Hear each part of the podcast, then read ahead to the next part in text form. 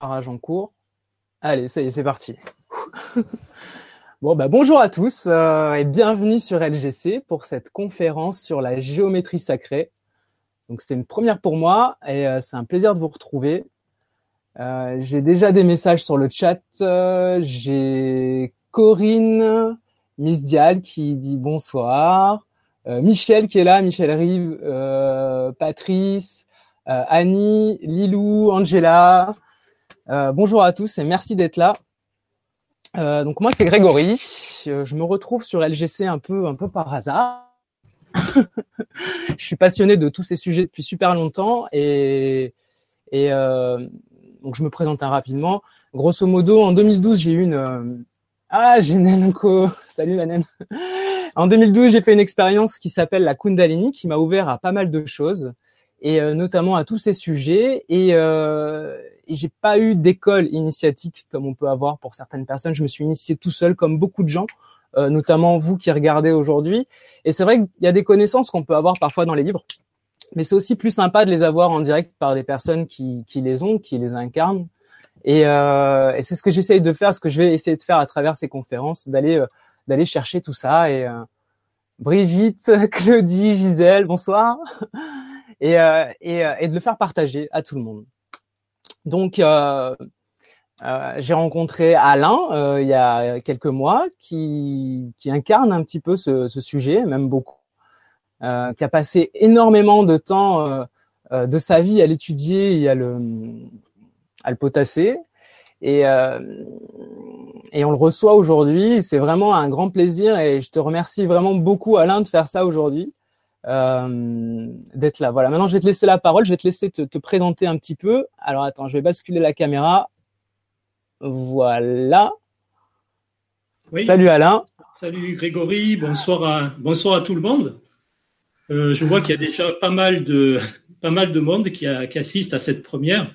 Donc, je voulais déjà remercier, te remercier parce qu'effectivement, ça fait quelques mois qu'on se connaît et on a fait déjà pas mal de, de chemin ensemble. Et puis remercier aussi les ben, tous les comment on appelle ça les internautes, on pourrait dire ça, les youtubeurs qui sont euh, avec nous ce soir. J'espère qu'on va passer une très très bonne soirée. Alors oui, c'est une première aussi pour moi. Ça fait des années, des années que je fais des, des conférences, mais c'est la première fois que je parle à mon ordinateur. Donc, euh, alors j'espère qu'il va me répondre et puis je compte aussi sur vos sur vos questions, je compte sur vos interventions. Et je voulais aussi remercier Laurent, qui, qui, est, euh, qui est passé tout à l'heure, et qui nous a créé cette, euh, cette ambiance, cette lumière autour, et mis en œuvre toute sa technologie pour faire de cette euh, Vibra conférence quelque chose de, quelque chose de super. Alors, ben on va commencer et je voudrais organiser cette soirée en deux grandes étapes, deux grands blocs. La première, première partie, pour me présenter. Et en fait, c'est une présentation qui va vous expliquer comment, depuis, alors Grégory parlait d'études, euh, évidemment, j'ai fait des études, mais j'ai surtout expérimenté, j'ai surtout expérimenté dans le, sur le terrain depuis des décennies. Bon, euh, je vous dis pas mon âge, mais j'approche euh, d'une cinquantaine presque finie, et ça fait à peu près 40 années que, plus de 40 années que je travaille que j'ai découvert que des choses se sont euh, ouvertes en moi. Parler de Kundalini, j'emploierai d'autres mots, mais en fait, donc, je vais présenter dans cette première partie ce cheminement en faisant référence à tout ce à quoi j'ai touché pour arriver à parler de la, de la géométrie. Quelque chose, c'est un sujet, la géométrie, qui me, qui m'intéresse beaucoup, qui me passionne et qui vit en moi. La géométrie, elle existe en moi depuis, depuis tout petit et comment on peut passer de la géométrie à la géographie et de vous expliquer pourquoi, à quoi ça sert. Ça sera la deuxième partie. Et tout le long de, de cette soirée, le fil conducteur, c'est à quoi ça sert. C'est bien beau, euh, oui. peut-être vous connaissez des gens qui font de la géométrie sacrée, de la, de la géographie. On fait des traits dans tous les sens, mais on ne sait pas à quoi ça sert. Et moi, mon objectif, je suis très pragmatique, c'est d'arriver à, à quelque chose de concret pour amener une, ouverture, une compréhension dans l'ici et le maintenant. C'est ici que ça se passe, c'est dans notre incarnation, c'est donner du sens aux choses qui apparemment n'en ont pas. Euh, la plupart du temps, on ne voit pas les lieux les lieux communs. qui relient les éléments qui relient les, choses entre elles. Et donc mon expérimentation depuis des décennies, ça a été de, de mettre du sens, euh, de découvrir des choses et de travailler pour les rendre intelligibles. Donc aujourd'hui, euh, pour me présenter, donc euh, j'ai du mal, je ne fais pas partie des spécialistes. Euh, euh, on pourrait dire aujourd'hui, tout le monde est vraiment très spécialisé dans la médecine. On a des grands spécialistes. Et moi, je serais, je pourrais me dire que je suis quelqu'un d'ouvert à de nombreuses disciplines et plutôt d'un caractère holistique. Alors holistique, on, on emploie le mot aujourd'hui, ça vient de holos, c'est le grec qui veut dire le tout. Effectivement, j'ai euh, travaillé sur beaucoup de domaines que je vais vous exposer. Alors, en même temps, je vais Attends, vous Alain, passer Alain, quelques... Vas-y. Alain, je te coupe deux secondes. Euh, je reprends la main juste avant que tu démarres euh, vraiment. Euh, Vas-y. euh, je vais juste. euh, ben, on a plein de gens sur le chat. Euh, Il y a Jacqueline, Estelle, euh, bon, Philippe Lucette, Daniel. euh, Il y a Anna. J'en euh, connais quelques-uns. Ah ouais. Étienne, Brigitte, Fleur de Vie, Emma. Euh, alors, Michel euh, Carré. Alors, n'hésitez pas vraiment, n'hésitez pas à poser vos questions, de dire de où vous êtes et, euh, et voilà, à réagir. hein. Le but c'est que ça soit interactif et Alain Tout il est là aussi pour répondre à nos questions. Bien sûr. Euh, moi, je vais sûrement en avoir des questions. J'imagine que vous aussi. Donc, c'est vraiment le moment. Voilà, n'hésitez pas. Alors, attends, je te renvoie. Je te remets sur toi. Alors, je ne sais pas si parti. derrière, vous voyez un peu, Ouais. donc Grégory fera des incrustes euh, tout à l'heure. Et en fait, j'ai travaillé depuis, euh, depuis l'âge de 10 ans sur quelque chose qui m'a passionné, c'est la recherche. La recherche de, de trésors, la recherche... En fait, je voulais être découvreur. Et très rapidement, bon, j'ai travaillé sur euh, la radiesthésie, je vous en reparlerai. La radiesthésie, c'est, ben, peut-être que vous connaissez, si vous connaissez pas, c'est une science qui existe depuis la nuit des temps. La recherche de l'eau, par exemple, fait partie de la radiesthésie. Et dans la radiesthésie, il y a l'utilisation de nombreux outils, le pendule en fait partie. Et en fait, c'est de rechercher, c'est faire de la recherche. J'ai travaillé sur la géobiologie et derrière, vous voyez aujourd'hui, mon activité principale, c'est de créer de l'harmonie, amener de la fluidité au niveau énergétique dans les lieux, les lieux que l'on habite. Euh, ça peut être les maisons, ça peut être euh, les lieux où on travaille, c'est très important, puisque les grosses problématiques que l'on vit aujourd'hui, c'est la stagnation. Euh, nous sommes devenus des êtres euh, sédentaires. On ne bouge plus d'un bureau, on bouge plus d'une chaise. Et cette sédentarité, on dort dans un lit pendant des années, on passe la moitié de sa vie dans son lit, et l'autre moitié à son bureau. Donc cette sédentarité au niveau des énergies va enlever cette capacité d'adaptation, cette fluidité naturelle que nos ancêtres pouvaient vivre parce qu'ils étaient plus ou moins nomades. Et donc mon travail aujourd'hui, c'est de ramener de la fluidité. Donc la géobiologie, euh, la bioénergie, tout ça m'intéresse et je travaille là-dedans aujourd'hui.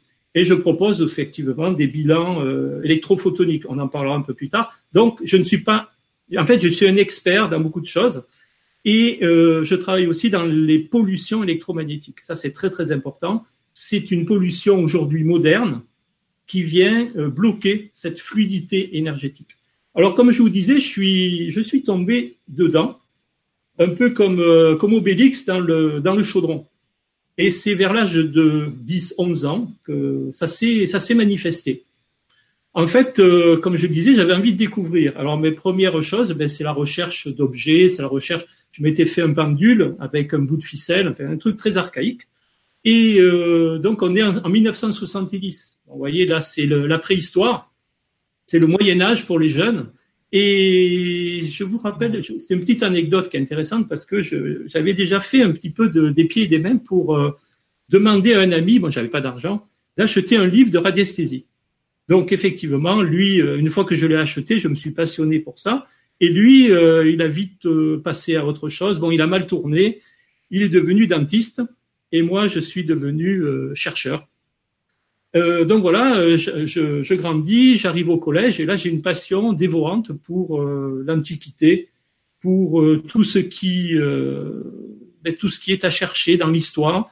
Alors euh, évidemment, l'Antiquité c'est euh, c'est là, c'est Alors oui, Rome, on- c'est euh, l'Égypte, c'est la Il faut Mésopotamie. savoir qu'on retrouve, on retrouve beaucoup le nombre d'or dans les, dans les constructions anciennes, Alain, euh, aussi. Et effectivement, donc quand je regardais ces images, euh, il y avait des choses qui me passionnaient.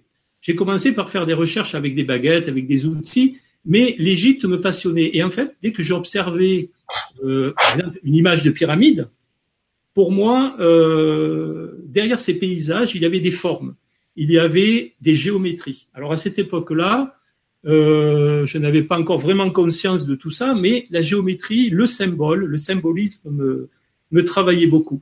Et donc, euh, petit à petit, euh, je me suis euh, ouvert à toute cette symbolique. le travail sur la préhistoire m'a passionné, les dessins, les, les, fresques, les gravures préhistoriques. Et de là, je suis arrivé à avoir un lien commun entre toutes ces civilisations qui se sont succédées depuis la préhistoire, depuis les grottes ornées, il y a 20, il y a 30, il y a 35 000 ans, Lascaux, Altamira, je vous en parlerai un petit peu tout à l'heure, jusqu'à nos jours, en voyant derrière tous ces éléments un fil conducteur, une trame euh, géométrique qui va servir de support à plein de civilisations. Donc ça, c'est quelque chose qui est très très important. Et c'est quelque chose qui est le fil conducteur euh, de ma démarche. Vous voyez, par exemple, dans une fresque comme celle-ci, euh, alors évidemment, il y a un sens au premier degré. les, les, égyptologues peuvent donner du sens à cette, à cette fresque, mais derrière ce sens, les Égyptiens ont travaillé sur la géométrie. Position des jambes, position des bras, et donc il y a un tracé régulateur qui est là derrière, et qui est porteur d'un message. Au-delà de ce que les égyptologues veulent dire de, ce, de cette fresque, il y a un message euh, très, très subtil qui est donné par la géométrie. Ce même message, on les retrouve dans les grottes. Et donc cette géométrie m'a travaillé.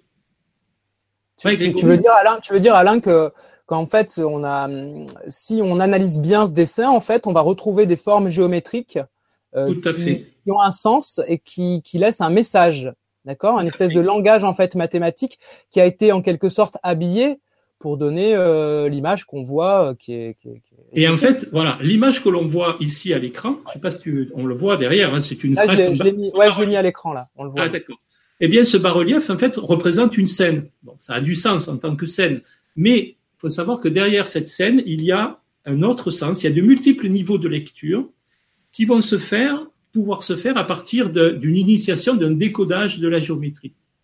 Par exemple, là, c'est une fresque liée à un pharaon, à une offrande, à quelque chose comme ça. Mais il faut savoir que tout ce qui a été fait en Égypte, positionnement des, euh, des pyramides entre elles sur le plateau de Gizeh, répondent tout à l'heure on l'a vu, le plateau, répondent à une vraie géométrie.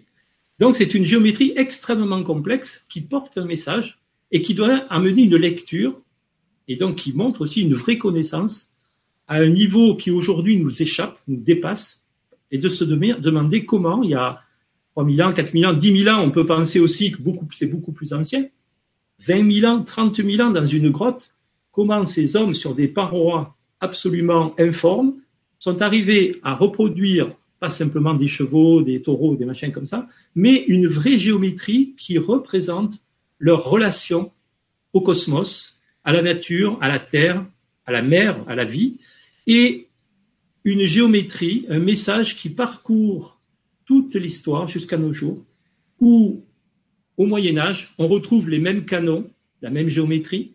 Je vous le montrerai. L'objectif de cette soirée, c'est c'est de soulever un petit pan de, tout ça. On va pas pouvoir tout aborder. Et comme euh, on en parlait tout à l'heure, l'idée c'est de pouvoir reproposer des soirées, de reproposer des ateliers pour, avec du papier, du crayon, un compas, une règle, arriver à tracer, arriver à ressentir ce que j'ai ressenti lorsque j'avais 10, 11, 12, 13 ans, cette ouverture de l'être par le tracé. Le tracé est capable de nous ramener je vous en parlerai tout à l'heure, à la notion d'archétype. Quelque chose qui est très profond, qui est au plus profond de notre conscience, et qui nous parle au-delà des mots. Un symbole est capable de nous parler au-delà des mots. Et c'est ce à quoi la géométrie nous connecte, à quelque chose d'extrêmement profond, d'essentiel. Et euh, ça ne se fait pas simplement en regardant des images, ça se fait aussi en traçant. Et vous allez voir que la géométrie va passer du cadre purement du tracé mathématique, on va dire, entre guillemets, à un côté opératif. Tracé aussi au sol, tracé sur un mur, tracé, euh, reconstruire sa maison ou recréer de l'harmonie par des formes, par des tracés. Et la géographie vous allez le voir tout à l'heure, le, le, le, pendant de cette euh, science de la géométrie, de ces archétypes, et la Terre est construite avec de la géométrie, mais pas que la Terre, vous allez le voir tout à l'heure. Alors si Grégory, tu veux intervenir, poser quelques questions au travers de ce que je viens de dire. Alors moi déjà là je suis extrêmement curieux Alain parce que moi la géométrie euh, à l'école on me l'a pas appris comme ça hein. Oui. Donc euh, et euh, je passe chaque jour sans utiliser le théorème de Pythagore et c'est plutôt cool. Ouais. Mais mais c'est vrai que si on me l'avait présenté comme ça ça serait, ça serait bien bien différent. Justement c'est intéressant.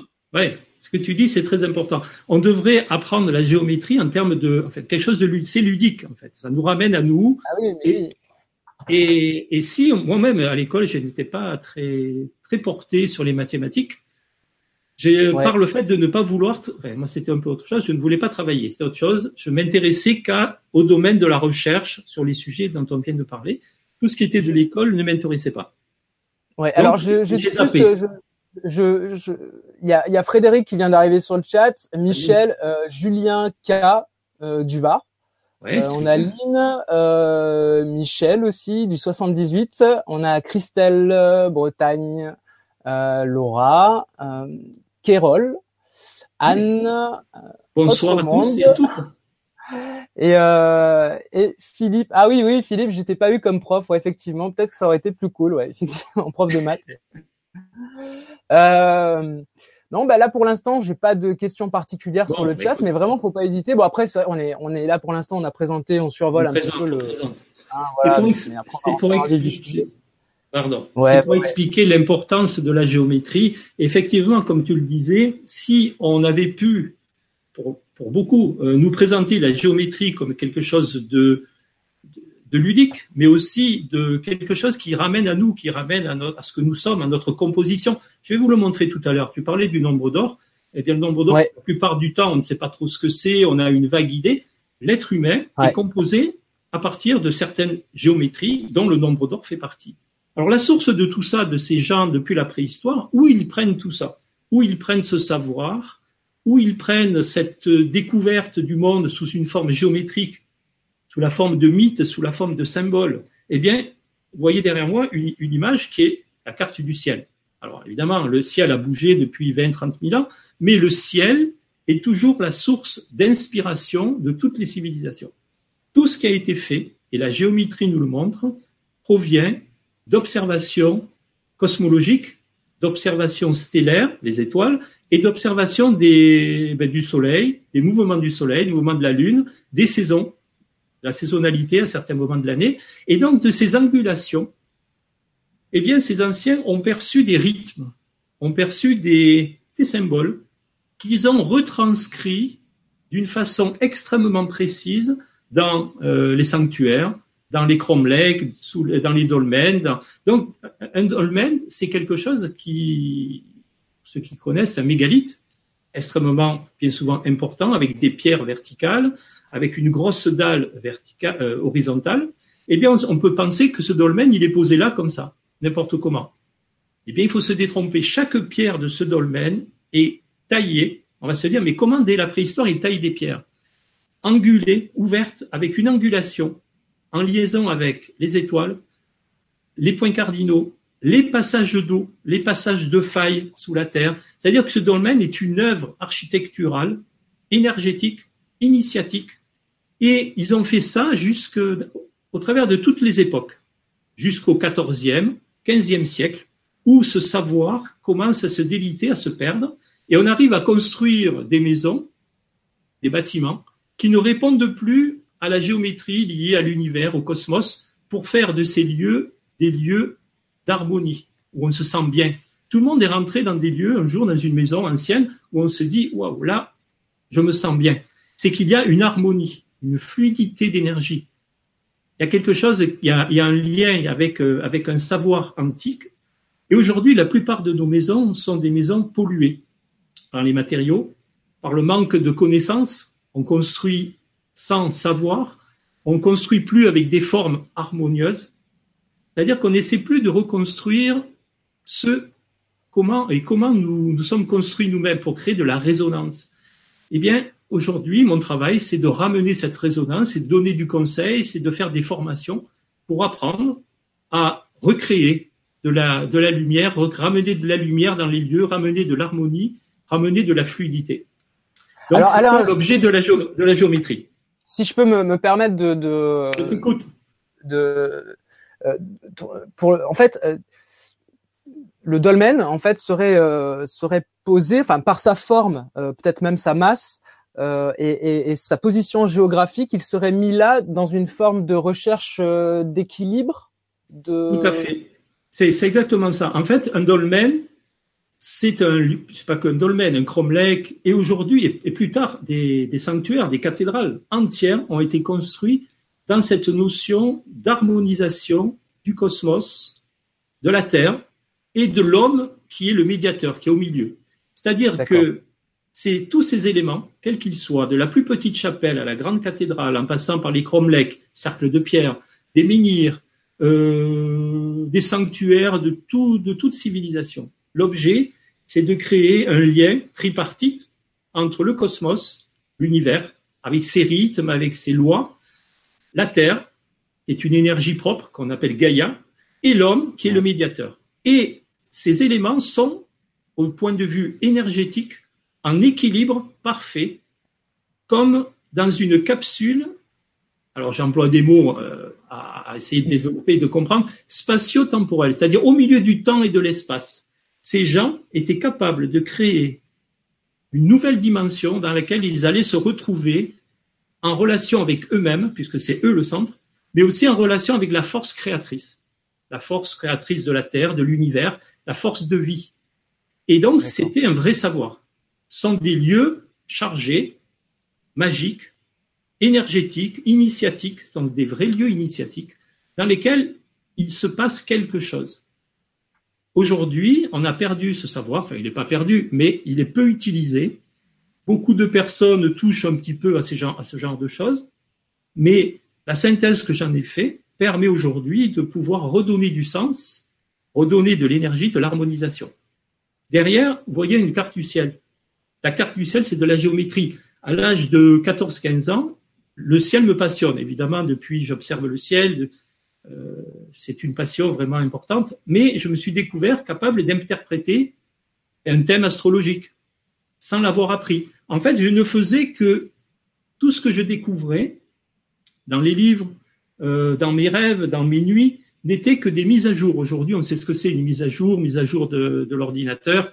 L'ordinateur, il remet à jour ses, mémoires. Eh bien, à moi, dès que je suis né, jusqu'à l'âge de 14-15 ans, il y a eu une énorme mise à jour. C'est comme si tout revenait dans ma mémoire. J'étais astrologue, j'étais géobiologue, j'étais radiesthésiste, sans travailler un petit peu, je, reprenais, je retrouvais tout. C'est comme si euh, tout revenait en moi. Et donc, c'est comme ça que je suis arrivé à, à, cheminer dans la notion de symbole.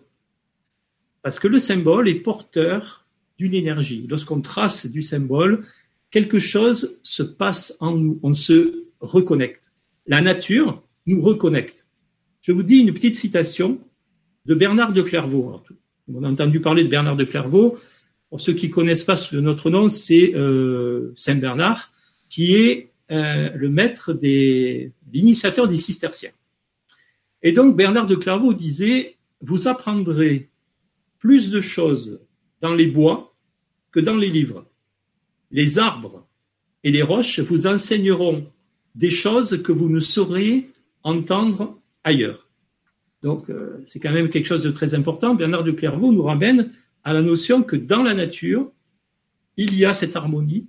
La nature est vivante, elle est le fruit d'une énergie absolument incroyable, d'une intelligence incroyable qu'on nomme Gaïa. Et le passage de la géométrie à la géographie va nous faire toucher ces mystères de la Terre dans laquelle, sur laquelle nous existons, nous vivons, nous évoluons, et nous faire toucher du doigt que cette intelligence, elle est elle est vraiment là, elle est là, elle a des choses à nous dire. Derrière moi. Elle est partout, quoi. Elle est partout, absolument partout, dans les plus, les plus petits recoins. Et elle est surtout partout dans notre histoire, dans notre vie. Et nous sommes des éléments co-créateurs avec cette énergie de vie, ce que les anciens, depuis des millénaires, avaient perçu. par exemple, dans un cromlech, euh, un sanctuaire souterrain euh, Newgrange en, en Irlande, les cycles de 8 ans générés par le mouvement de Vénus autour de la Terre créaient tous les 8 ans un rayon vert à l'intérieur à 50-60 mètres sous terre. Donc c'était pour eux, tous les 8 ans, la manifestation d'un cycle de vie. Il y a des lieux, avec des rochers comme ça, derrière moi, qui sont à même de susciter pour des civilisations anciennes la notion de lieu sacré. Alors pour aujourd'hui, pour la plupart de, de nos contemporains, c'est un rocher. Alors on monte ah dessus, on fait de l'escalade, mais bon, euh, c'est un rocher. Euh, J'ai mis au point des grilles géométriques qui permettent de décoder. Je ne sais pas si vous le voyez là sur l'écran. Euh, sur le rocher, vous voyez, par exemple, sur ce rocher, il y a une, une, un trou dans lequel passe de la lumière solaire. La notion de lumière est très très importante puisque les anciens observaient le soleil. C'était euh, c'était aussi un mécanisme euh, des saisons. Ça marquait les solstices, les équinoxes. Aujourd'hui, je demande à quelqu'un, mais euh, est-ce que tu sais ce que c'est le solstice, un équinoxe, à quoi ça sert? Ma foi, on ne sait rien. Oui, c'est une date dans le calendrier. On ne sait pas trop à quoi ça sert.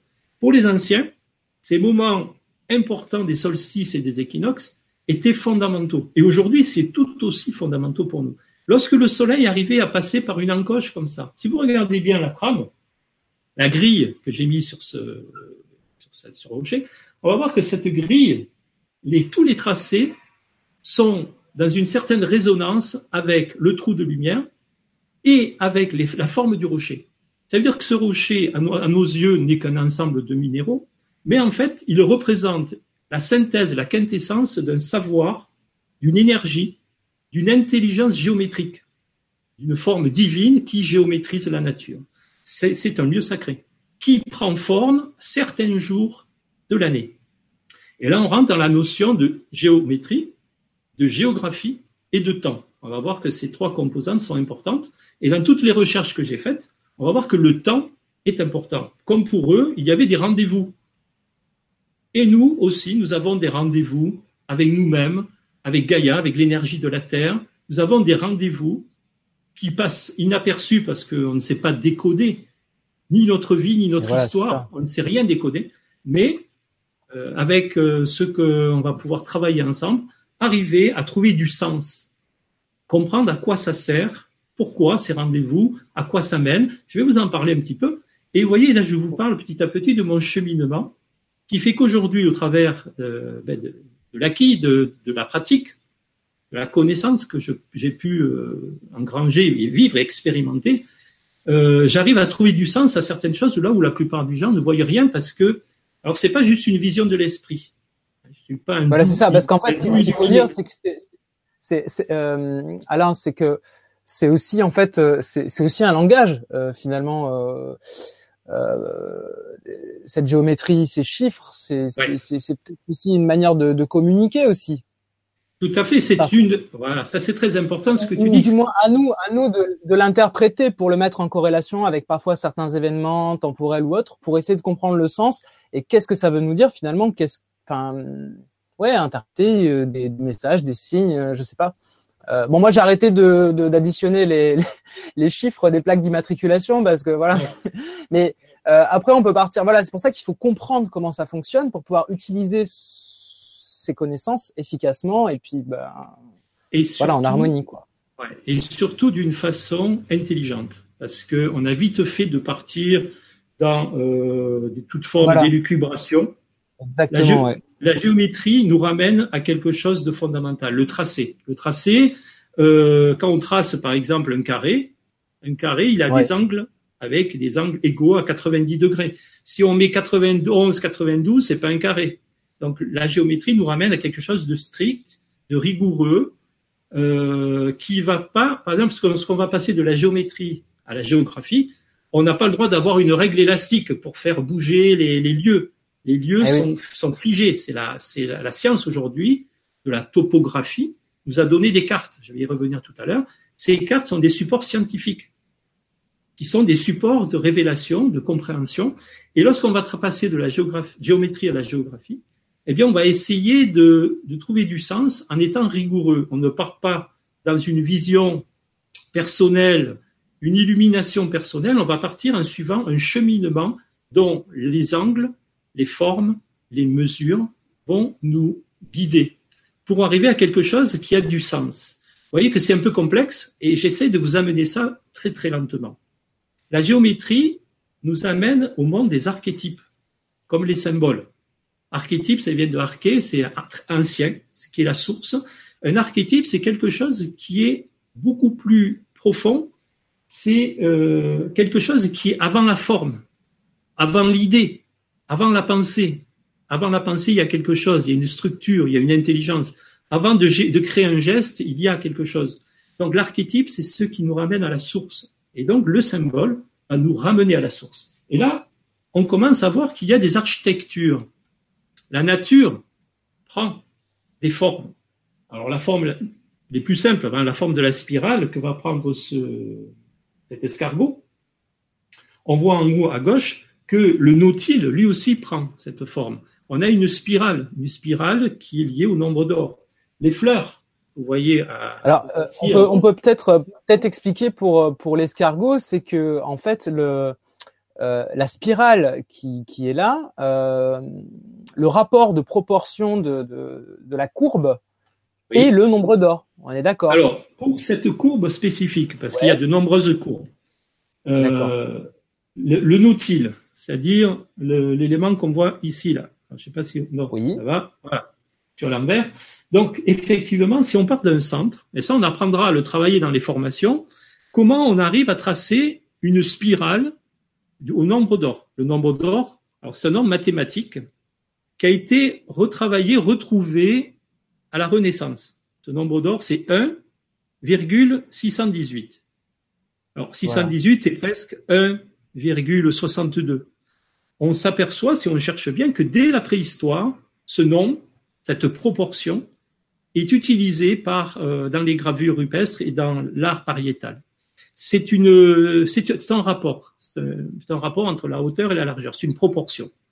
Donc, si on prend cette spirale pour la construire, donc il y a tout un tracé qui permet, à partir du point central, qui est le milieu de la coquille, de créer ce développé de la spirale pour former ben, cette coquille de nautile ou cet escargot. Euh, il faut savoir que le nombre d'or, vous allez le voir tout à l'heure, nous compose. Nous sommes aussi construits à la dimension et à la proportion du nombre d'or.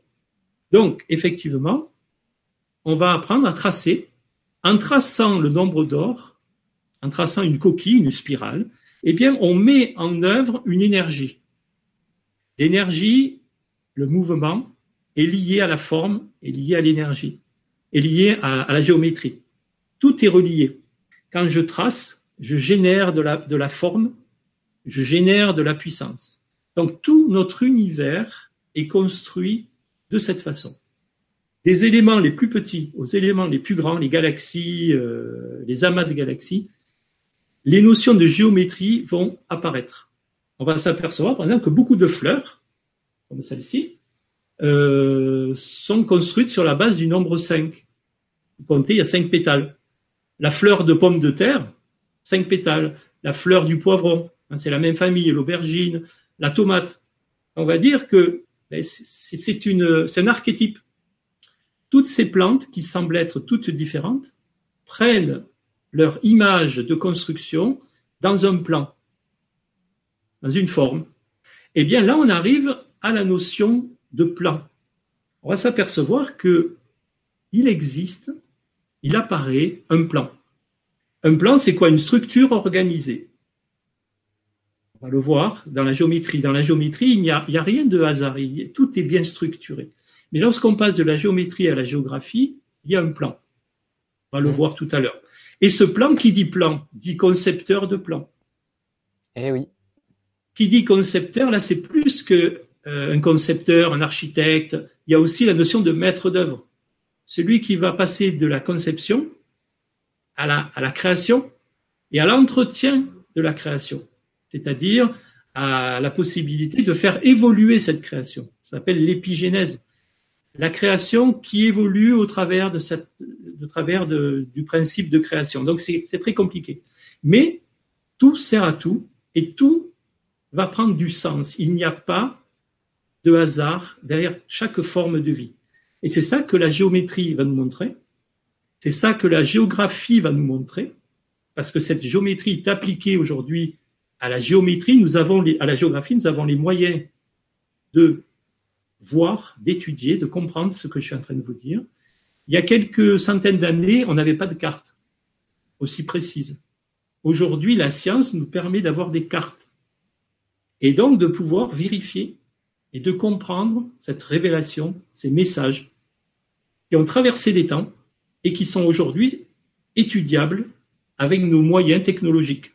C'est l'union de la science et de la conscience. Quelque chose, c'est un terme qui est très très cher à plus qu'un ami. À, dans les années 81, j'ai rencontré un, un, maître de sagesse, et je peux l'employer ce mot.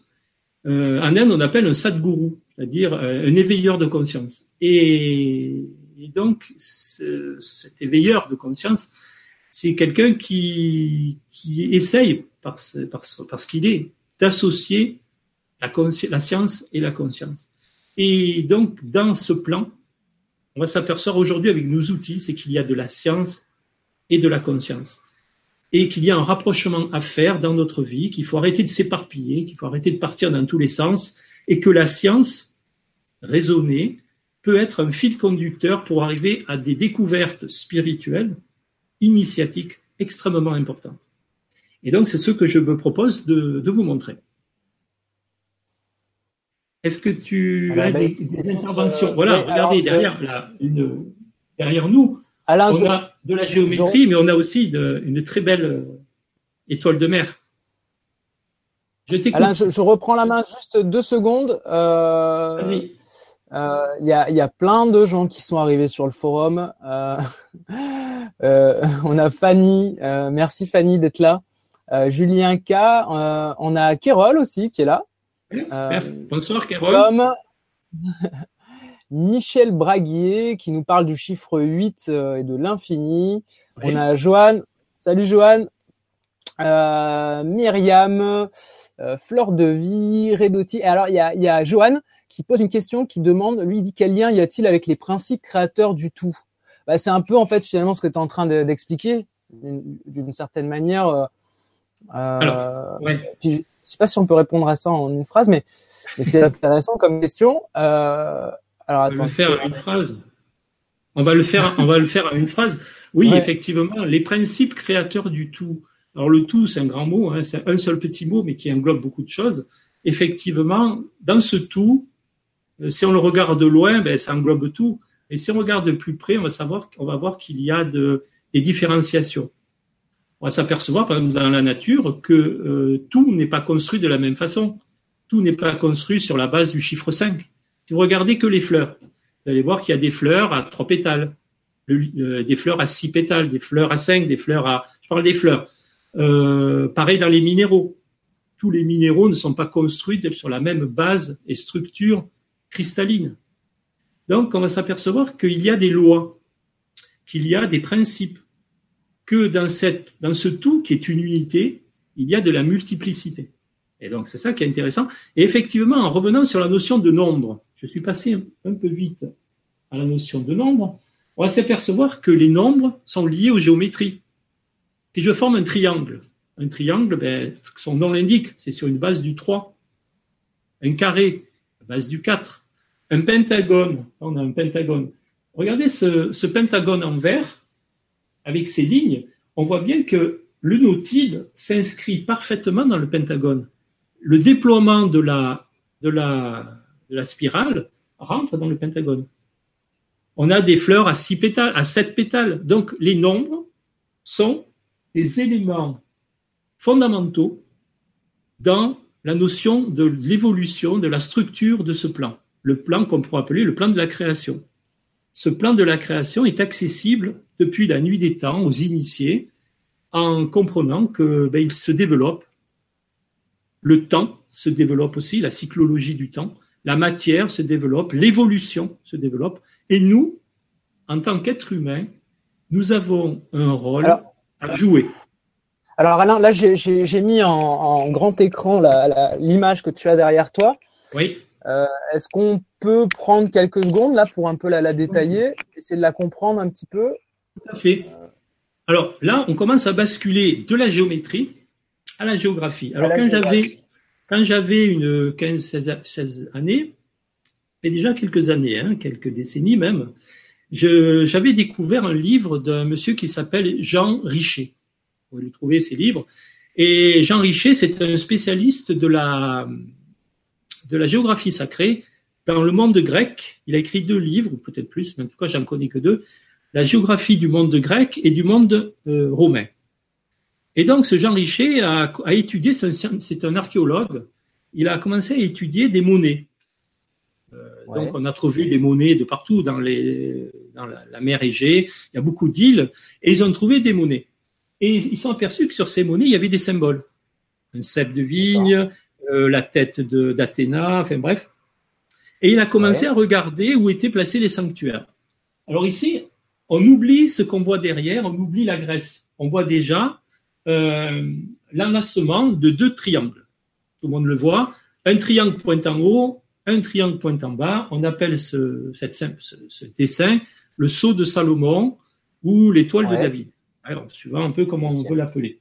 Alors, ce qui est intéressant de poser cette figure avec le cercle autour qui euh, circonscrit les six pointes de l'hexagramme, on va dire, eh bien, on va s'apercevoir que si on met la pointe tout en haut sur un point qui s'appelle le mont Olympe, bon, le mont Olympe, ouais. c'est pas rien, c'est le centre, c'est la montagne des dieux. C'est là où le panthéon grec, euh, où tous les dieux ont symboliquement, mythologiquement, leur demeure.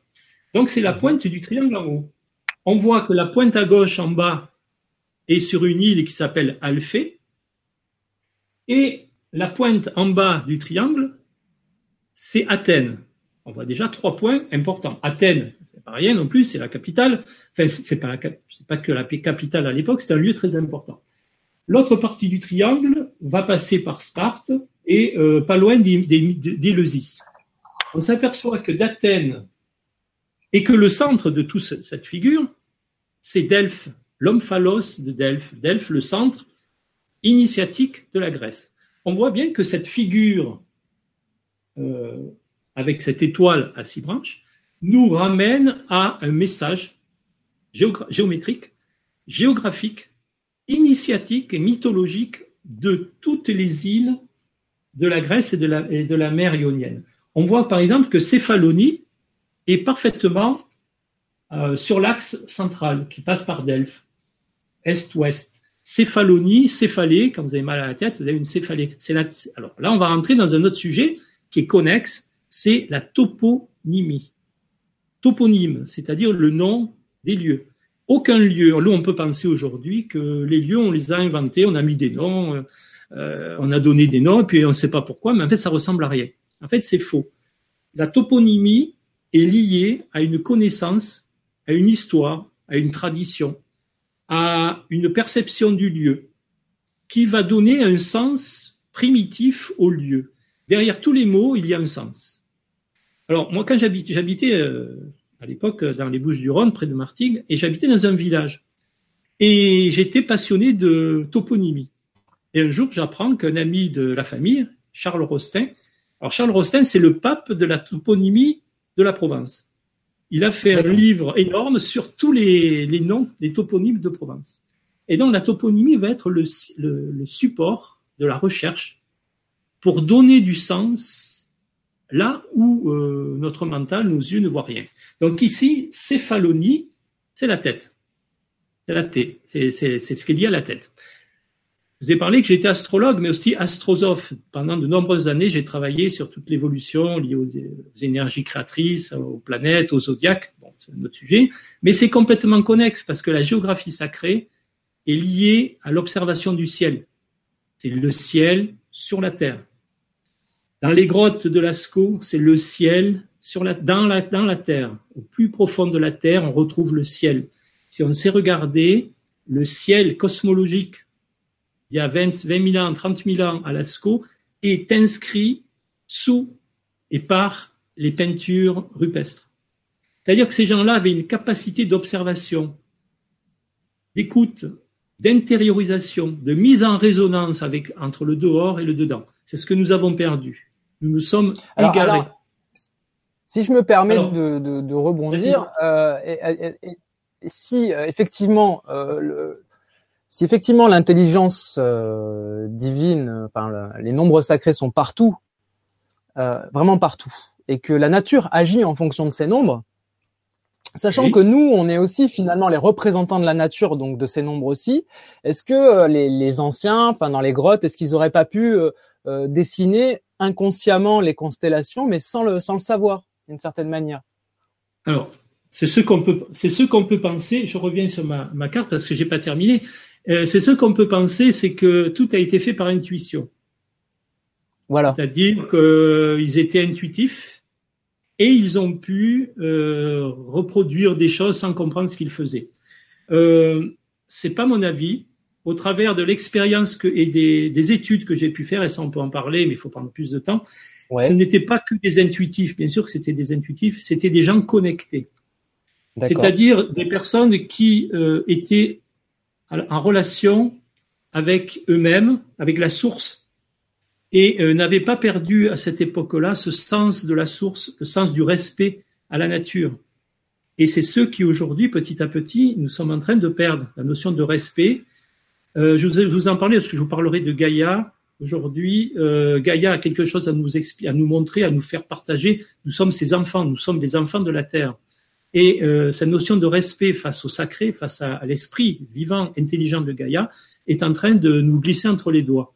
Et si aujourd'hui il y a beaucoup de problématiques, beaucoup de souffrances, beaucoup d'ignorance, ça vient petit à petit, ça s'est glissé par le manque de respect lié à cette source. Alors je pense que ces gens, dès la nuit des temps, étaient en phase, ils étaient connectés.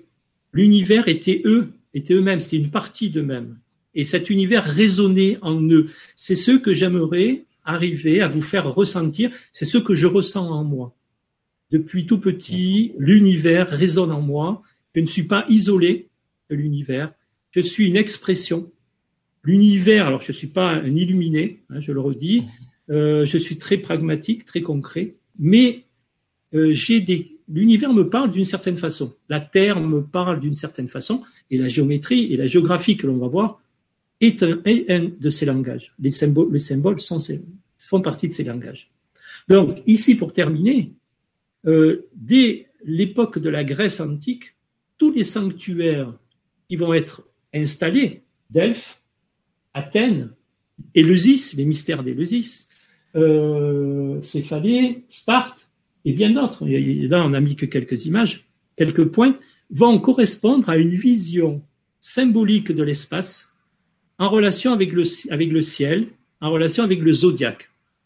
C'est-à-dire que dans le zodiaque symbolique, il fait démarrer le zéro degré au bélier, à l'équinoxe de printemps, c'est inversé, mais on est dans une symbolique, et le bélier gouverne symboliquement la tête. Donc, quand je vois un lieu qui s'appelle Céphalée, Céphalonie, obligatoirement, pour les anciens, c'est un lieu lié au bélier. Et si j'associe le zodiaque démarré ici au bélier, je vais avoir bélier, taureau, gémeaux, cancer, les douze signes du zodiaque. Et on va s'apercevoir, par exemple, que Athènes et Eleusis est lié au signe de la Vierge. C'est une déesse, la Vierge. Que le mont Olympe est au signe du Capricorne, la montagne des dieux, la porte des dieux. L'opposé de la porte des dieux, c'est le Capricorne. C'est le, du Capricorne, c'est le cancer, la porte de l'incarnation. Donc on va s'apercevoir que une intelligence supérieure imprime un sceau sur la nature, sur une partie de l'espace qui est grande, hein, c'est la Grèce, pour amener le ciel sur la terre. Et ces Grecs avaient frappé des monnaies en relation avec tous les symboles zodiacaux qu'on retrouve ici. Mais c'est pas que la Grèce, c'est partout. Paris, euh, la France, je vous le montrer tout à l'heure, en 95, avec des amis, on découvre un lieu qui s'appelle euh, l'abbaye de Valsainte. L'abbaye de Valsainte, c'est dans les Alpes d'Haute-Provence. Je vous en parlerai à la fin parce que je vais proposer un stage là-bas. Eh bien, euh, c'est une vallée qui est spéciale. Je commence à travailler sur la géographie du lieu et je m'aperçois que autour de l'abbaye de Valsainte, il y a une structure circulaire zodiacale où les moines au XIe, XIIe, XIIIe jusqu'au XVIe, XVIIe siècle ont nommé les fers en fonction du zodiaque. Un vrai zodiaque sur une partie de, de la vallée. Des moines cisterciens qui étaient dotés d'un savoir initiatique très très important. Donc ce qu'on voit ici sur la Grèce, on va pouvoir le retrouver de partout. D'une façon dans l'infiniment grand et dans l'infiniment petit. Et c'est ça que, va nous faire passer de la géométrie pure, c'est-à-dire ce saut de Salomon, c'est la géométrie pure sur une carte. Vous prenez sur un papier, vous prenez un compas, vous pouvez construire ces doubles triangles, et après arriver à glisser de la géométrie pure à la géographie pour que ça cadre avec les traditions, les symboles, la toponymie, les légendaires. C'est tout ça qu'on va travailler pour arriver à trouver du sens aux messages que ces gens ont voulu nous laisser, des messages qui ont traversé l'histoire. Cette, cette, symbolique, elle, elle, a traversé des millénaires. Les grottes de Lascaux ont traversé des millénaires.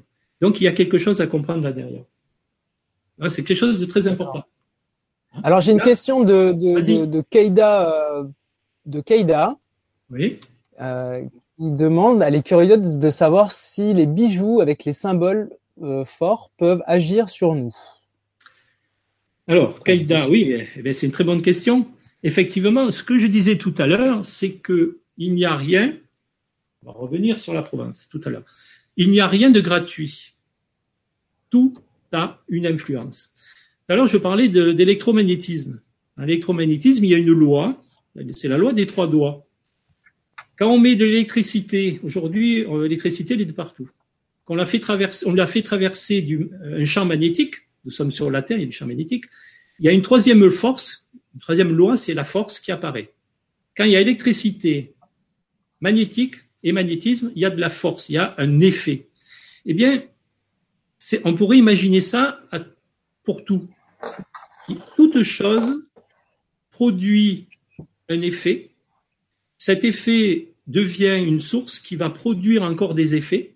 Et donc, il n'y a pas de chose qui ne puisse rien produire. Lorsque je vais tracer une figure géométrique sur un papier, cette figure géométrique est porteuse d'une information, d'une énergie qui lui est propre. Elle va produire quelque chose. C'est la base du tracé, c'est la base de la magie. Il y a beaucoup de magie ancienne qui repose sur des tracés. Lorsque je construis une maison, que je lui donne une forme géométrique harmonieuse, sur le nombre d'or, sur la racine de 3, sur la racine de 2, sur euh, la racine de phi, la racine du nombre d'or, je vais pouvoir imprimer dans, ce, dans cette maison une énergie particulière. Lorsque je porte un bijou, le bijou, il a une forme. Il y a sûrement une matière. La matière, pour les anciens, c'est pas anodin, c'est lié à la terre. Ça peut être en métal, ça peut être du fer, ça peut être du cuivre, ça peut être de l'or. Donc toute une symbolique derrière chaque chose. Et si ce bijou a une forme géométrique bien structurée, évidemment qu'il va porter, il va mettre en évidence une puissance, une force, il va révéler quelque chose.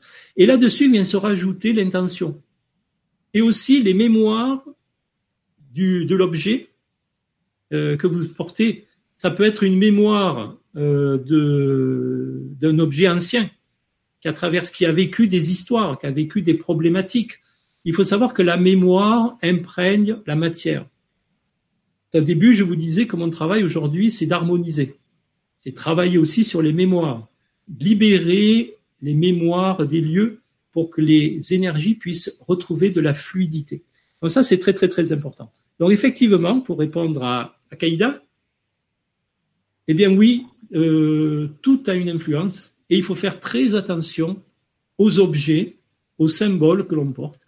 Il ne faut pas jouer avec ça parce que tout symbole est porteur d'une énergie et donc va ou peut activer quelque chose en soi, peut devenir positif, peut nous aider dans notre évolution, mais aussi il y a des symboles qui peuvent nous freiner.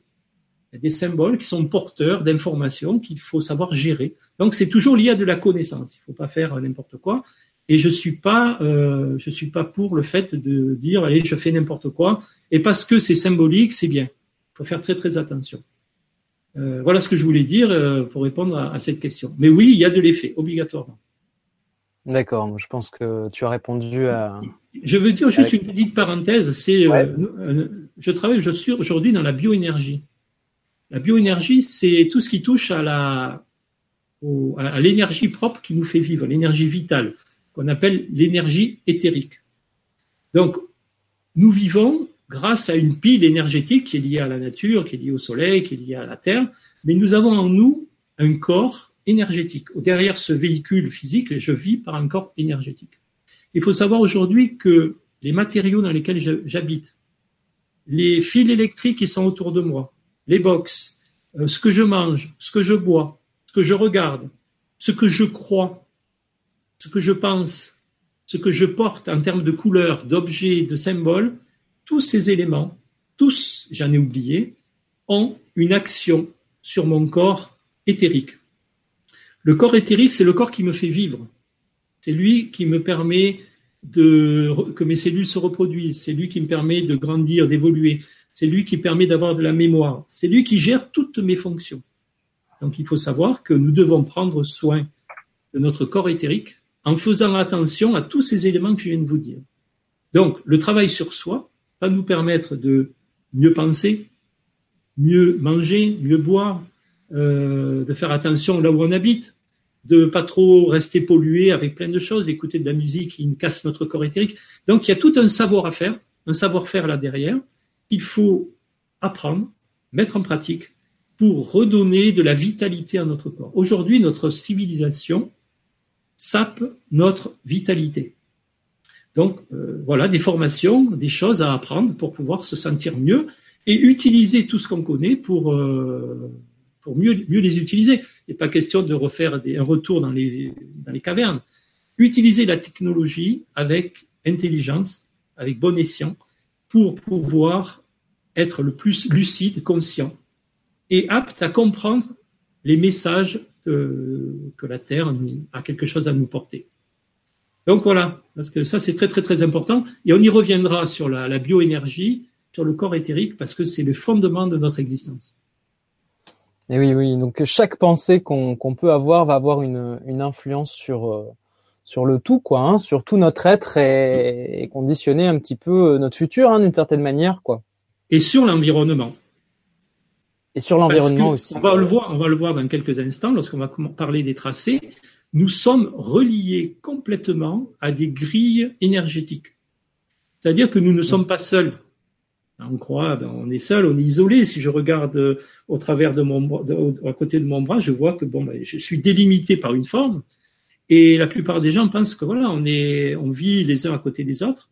Mais moi, j'ai à vous dire, et vous, sûrement la plupart du vous le savez, c'est que ce corps énergétique n'est pas lié à la limite de ma peau.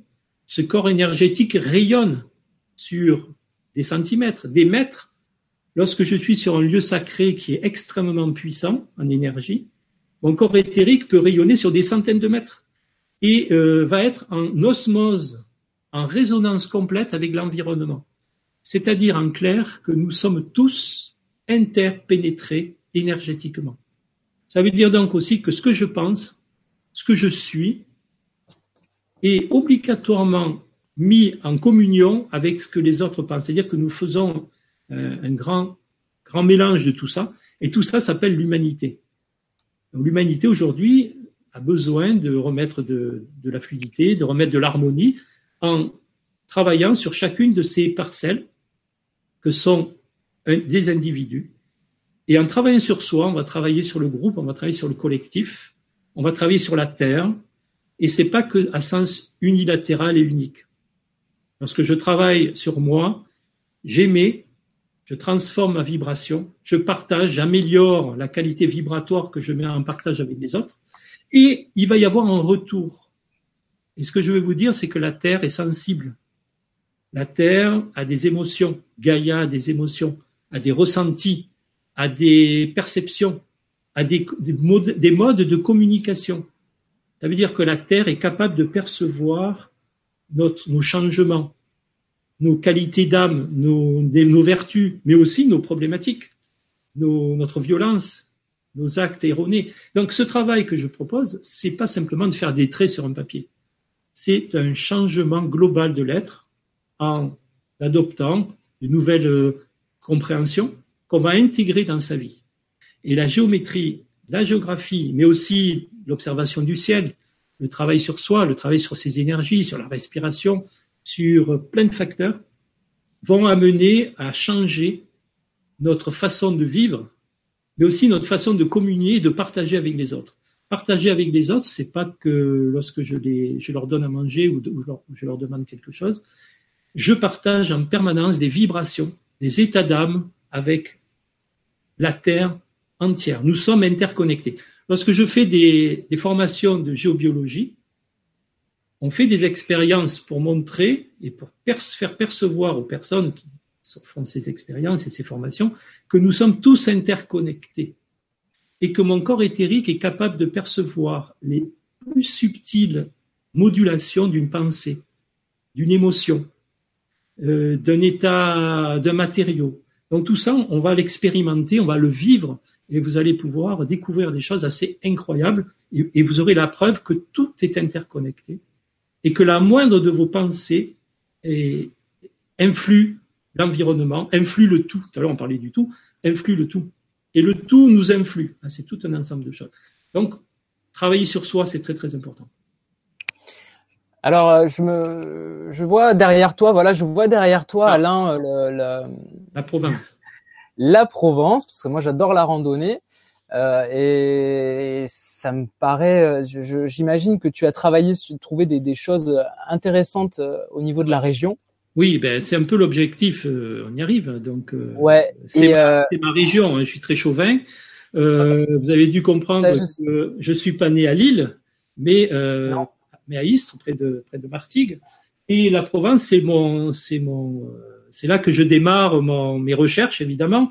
J'habitais au bord de l'étang de Berre et là la toponymie m'intéresse parce que en Provence, comme ailleurs, mais en Provence c'est très très riche. Il y a les traditions, il y a les légendaires il y a de nombreux légendaires en Provence. On pense euh, essentiellement Frédéric Mistral, la Sainte Baume, euh, les Sainte Marie de la Mer, mais ça c'est un légendaire. Je vais vous en dire deux mots. Donc je me suis intéressé à la Provence et j'ai pendant des années animé des lieux, des sorties sur des lieux sacrés, des lieux euh, qui étaient tous reliés à la géométrie. Alors la Provence, eh vous voyez que c'est en bas à droite de la France, tout le monde le sait, mais que la France répond à la géométrie, par exemple, de on appelle ça l'hexagone. Hein, l'hexagone, des fois j'entends les gens dire on est aux quatre coins de l'hexagone. Alors un hexagone en géométrie, c'est pas quatre coins, mais c'est six. Il y a six, il y a six coins. Donc en Provence, euh, on va arriver, je reviendrai, je vais passer, alors on va y revenir, j'avance un peu vite. Le plan, c'est pour arriver à la Provence. Hein. Le plan gaïen, le plan, de, le plan qui nous intéresse aujourd'hui, alors, J'appuie sur des boutons sans me rendre compte. Où est-ce qu'il faut aller? Il nous révèle par quoi? Il nous est révélé par quoi? Il nous est révélé par la toponymie, les mots. Euh, en Provence, par exemple, j'allais à un, collège à l'âge de 12-13 ans qui s'appelait les Heures Claires. Alors on va dire, ben, les Heures Claires, bon, c'est le nom du collège, ça veut rien dire, c'est les Heures Claires. Mais moi, euh, ça m'intéressait les Heures Claires parce que j'habitais à 3,6 kilomètres des Heures Claires. Alors 3,6, ça m'a intéressé il y a très très longtemps. Et vous allez voir comment on passe de la mesure du nom à quelque chose d'autre. Et donc la toponymie, la répétition des termes. Quand vous allez prendre une carte, vous allez voir qu'il y a des termes qui reviennent souvent. Il n'y a pas longtemps, j'ai travaillé sur la Sainte-Baume, euh, Sainte-Baume dans le Var, et qui est liée au légendaire de Marie-Madeleine. Alors, il est extrêmement important de voir combien de fois le mot Madeleine, écrit de multiples façons, intervient sur la carte de la Provence. Alors j'avais, commencé par les heures. J'ai trouvé un rocher qui s'appelle le rocher des onze heures. Comment on arrive à créer un nom, à donner un nom à un rocher qui s'appelle le rocher des onze heures? Peut-être qu'à une époque, un bonhomme est arrivé, il est arrivé à onze heures, il a dit, bon, c'est le rocher des onze heures. C'est marqué sur la carte, rocher des onze heures. Alors onze, pour moi, ça veut dire quelque chose. Onze, c'est lié au zodiaque, c'est le verso je peux recréer un centre, retrouver un centre et retrouver une géographie liée à un zodiaque. Et effectivement, on s'aperçoit que les heures claires et rochers des 11 heures ont un sens géométrique. Il y a d'autres mots comme ça qui vont revenir. C'est la toponymie. La répétition des termes, les mesures. 3,6 km. Ça peut être 36. Ça peut être 42. Ça peut être 27. On va y revenir. la notion de mesure est très très très importante. Les altitudes jouent. C'est là on voit bien qu'on est dans un plan gaïen. C'est la, la Terre qui a construit ça. C'est pas les hommes. On n'a pas raboté les montagnes. Et bien sûr, les cartes aujourd'hui, qui sont des éléments scientifiques, on a des altitudes. Je vais y revenir sur une image que je vous montrerai. Tout concourt à la révélation d'un plan lié à cette intelligence gaïenne. Les symboles et la géométrie, évidemment. Alors, j'ai mis cette petite diapo parce qu'elle m'intéresse. Et euh, donc Einstein, on connaît un peu cette photo, nous disait il devient indispensable que l'humanité formule un nouveau mode de pensée si elle veut survivre et atteindre un plan plus élevé. Et j'ai associé cette photo à 6 moins 3 égale 6. Moi, ce qui m'intéresse, c'est euh, les suites de nombres. 6, 3, 6. J'étais à 3,6 km euh, des heures claires. On y reviendra sur Gandhi, mais euh, il nous demande de prendre de la conscience et de se mettre debout. Bon, on va passer ça. On va passer, on va passer. Voilà, on va arriver au Graal préhistorique de la Provence. Il faut savoir qu'en Provence, il y a de nombreuses couches, comme un millefeuille, de multiples histoires qui se, qui se, qui s'empilent, qui ont laissé des traces. Par exemple, on a ici la trace d'une hypogée dans les Alpilles. Moi, je connais bien les Alpilles, j'ai habité 40 euh, ans là-bas, et j'ai parcouru les Alpilles dans tous les sens. Donc, il y a des traces préhistoriques. On ne sait pas qu'en Provence, il y a euh, euh, beaucoup de choses d'époque très, très, très ancienne. À Sainte-Baume, à savoir que la Provence était un temple à ciel ouvert des millénaires avant notre histoire. On y reviendra, ça c'est quelque chose de très très important, dont la Sainte-Baume était le centre. On le sait. Il y a un Graal celtique. La Provence, l'étang de Berne, mais toute la Provence était occupée par des tribus, confédérations celtes, particulièrement l'étang de Berne, les Saliens. Eh bien, les Saliens, on s'aperçoit qu'ils ont posé des sanctuaires en Provence. Je vous en dis pas plus, on passe en revue les. Euh, vous voyez qu'il y a déjà une première géométrie qui apparaît. Le Graal chrétien, très important. On sait qu'en Provence, les c'est du sont du légendaire. Hein. Euh, on parle de, l'arrivée des saintes avec Joseph d'Arimathie, Marie-Madeleine, Lazare. Euh, petite parenthèse sur Lazare, euh, est un personnage important et euh, Sarah et d'autres avec des lieux puisque ces légendaires sont liés à des lieux. Tout à l'heure, je vous parlais des Saliens. Parlait d'ici de la préhistoire, mais c'est les Alpes, c'est la Sainte-Baume. Les Saliens, c'était l'étang de Berre. Et euh, le Graal chrétien, ben, c'est les Saintes Marie de la Mer, la plage Sainte-Croix à Martigues, ainsi de suite. Donc on a des lieux, des histoires et des légendes. Le, un Graal templier, j'ai fait une étude sur le Graal templier, il faut voir comment les commanderies, tous les lieux les maisons du temple et autres, les lieux habités appartenant au temple, sont reliés par de la géométrie. Ça, quand on fera de la formation, on travaillera sur ces différents grâles. Et le graal arthurien, et Arthos, le ciel, la grande ours, on va voir comment le ciel est posé sur la Provence. Alors, alors, Alain, Alain, parce que là, je, je, je... Je prends la main deux secondes parce que moi je découvre une conférence. Là, là tu as envoyé beaucoup d'informations en peu de temps. Euh, le Graal préhistorique, euh, le Graal, hein, on rapport, hein, c'est le, c'est les Templiers, ça, hein, qui étaient à la quête du Graal. Oui. Euh, le Graal, c'est une. Qui protégeait, qui protégeait. Ouais. Ouais. Oui, c'est un mot. C'est voilà. Là, on revient à la notion d'archétype, c'est ça. C'est un concept, on va dire. Voilà, le Graal, c'est un concept, c'est la recherche de quelque chose de fondamental, de sacré, euh, d'initiatique aussi, comme un secret, euh, quelque chose qui va nous permettre de passer, d'un, de nous retrouver. Le Graal est lié au cœur. Donc, tu as utilisé le mot Graal euh, celtique. On a le Graal chrétien en Provence, d'accord? Bon, J'imagine que tu vas développer un peu, mais je suis curieux. J'ai envie de. Oui, mais c'est les cartes. Donc ça parce que voilà, ça. Ouais. Euh, le Graal chrétien arrivé des saints disciples en 40 après Jésus-Christ. La tradition nous dit effectivement que c'est en 40. Alors, ce Graal chrétien va, va activer des lieux. On sait par exemple que l'abbaye de Saint-Victor à Marseille a reçu Lazare. Est-ce que c'est vrai Est-ce que c'est pas vrai? C'est pas le sujet. On va s'apercevoir que toutes les histoires, toutes les histoires traditionnelles s'empilent et laissent des mémoires dans le collectif. D'accord. Le collectif transporte les mémoires. Parce que pour l'histoire de Marie-Madeleine, je suis au courant, tu sais qu'il y a, une, toute une histoire par rapport euh, à Marie-Madeleine et la Sainte Baume, euh, où elle aurait, elle aurait, elle aurait accouché euh, à, la, à la Sainte Baume quand elle, elle se serait exilée. Et, je voulais savoir s'il y avait un lien avec cette histoire de Graal ou pas, mais. Alors, te laisse pour, moi, pour moi, le Graal qui relie toutes ces histoires, c'est quelque chose de fondamental. Qu'est-ce que cherche l'homme? Quelle est la force fondamentale qui fait vivre l'univers, qui fait évoluer l'univers, qui fait transformer l'univers? Cette force fondamentale, c'est l'amour. Euh, c'est symbolisé, par exemple, dans euh, le Graal chrétien, par Joseph d'Arimathie, qui, dans un vase symbolique, euh, vous m'entendez toujours là? Un vase symbolique, va recevoir le sang du, Christ au pied de la croix. C'est un symbole. Il y a beaucoup de symboles, d'allégories qui se mélangent. Donc c'est l'ouverture du cœur. Toutes les connaissances n'ont de valeur que si elles vont passer par le cœur, qui va être le centre entre l'acte, la matière, l'ici et le maintenant, et le spirituel. Il faut que le spirituel s'incarne. Et le, chemin de l'incarnation, c'est le cœur. C'est euh, la, la, porte, c'est un passage, le cœur. Donc pour moi, tous les Graals ont une fonction, c'est d'amener du sacré. Ce sont les gardiens de portes d'informations, de, connaissances qui ramènent au sacré.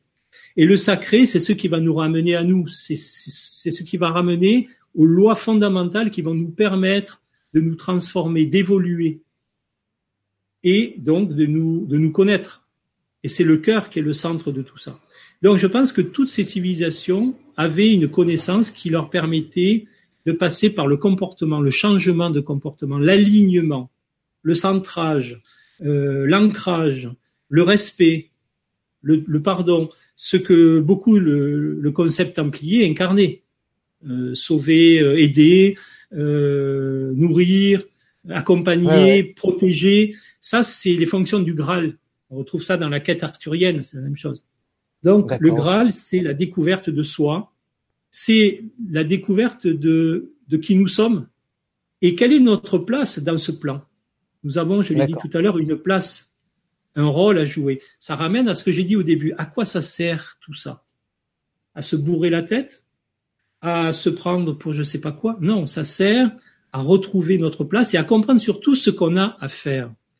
Dans tout ça, on va s'apercevoir que chacun est sur une ligne, sur un chemin de vie, que chacun peut être reconnu et peut reconnaître sa place dans ce plan, et que chacun a quelque chose à faire et donc à le faire.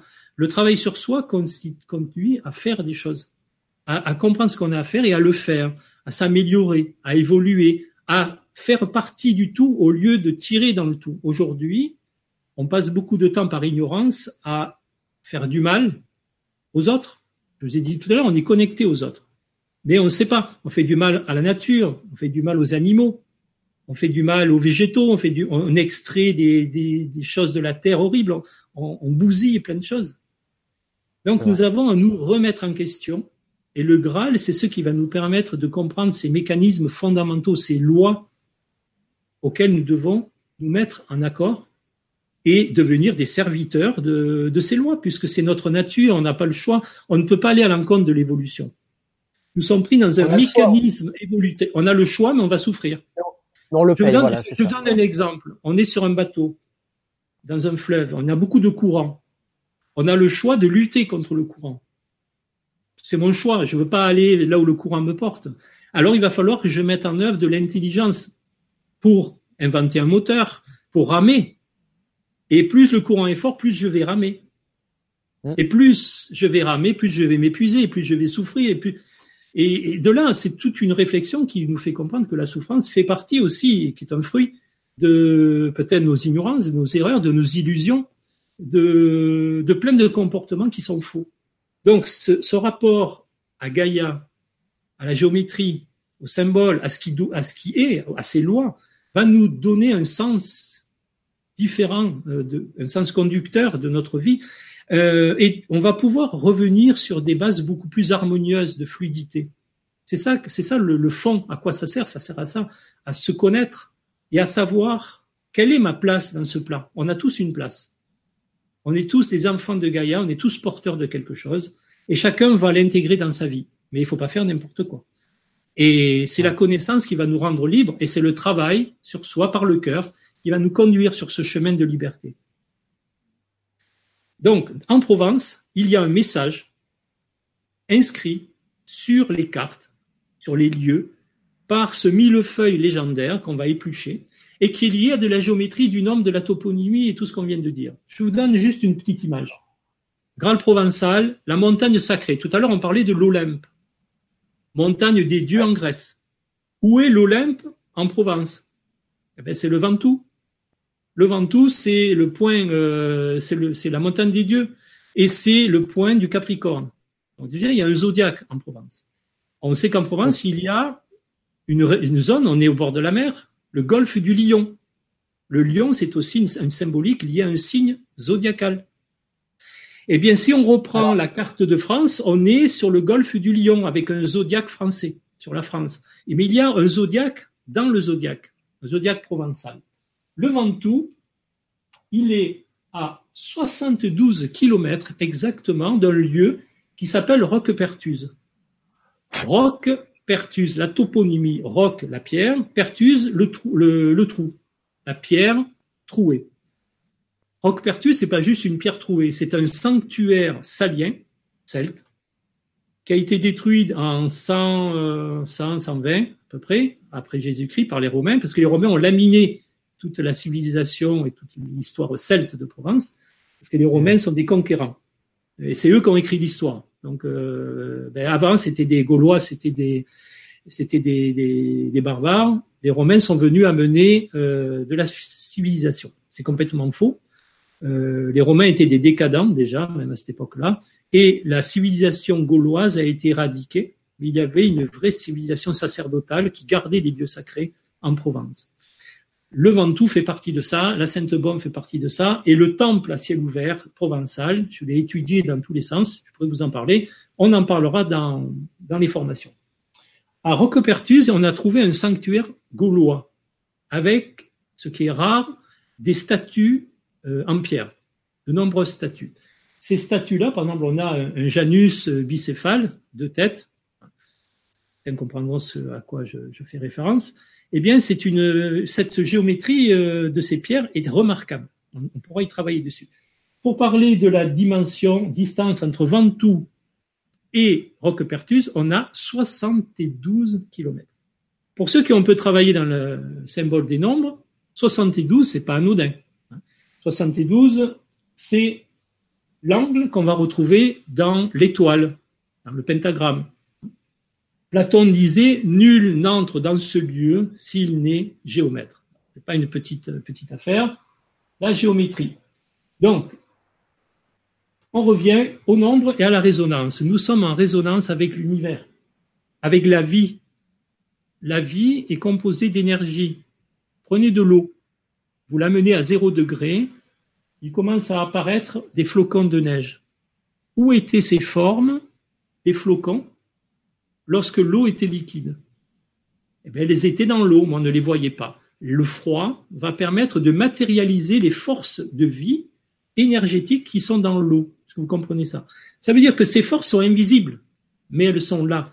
Nous vivons dans des formes géométriques invisibles, mais pourtant perceptibles. Donc la, la fleur de vie en fait partie. Là aussi, on travaillera là-dessus. C'est quelque chose de très très important. Cette figure-là de l'hexagone, est une des clés de la géométrie provençale. Et on va y retravailler.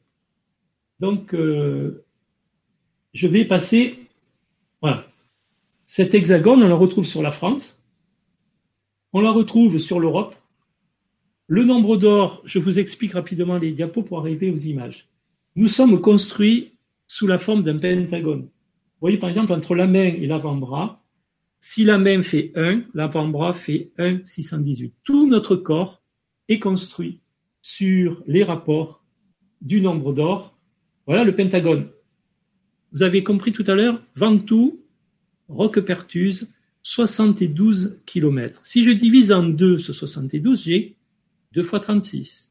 Le pentagone est relié au 36. 36, vous voyez un angle, 36 plus 36, 72, 36, 36, 108.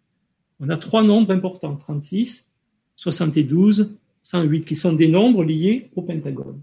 Donc, sur la France, des pentagones sont en train de se, décrire.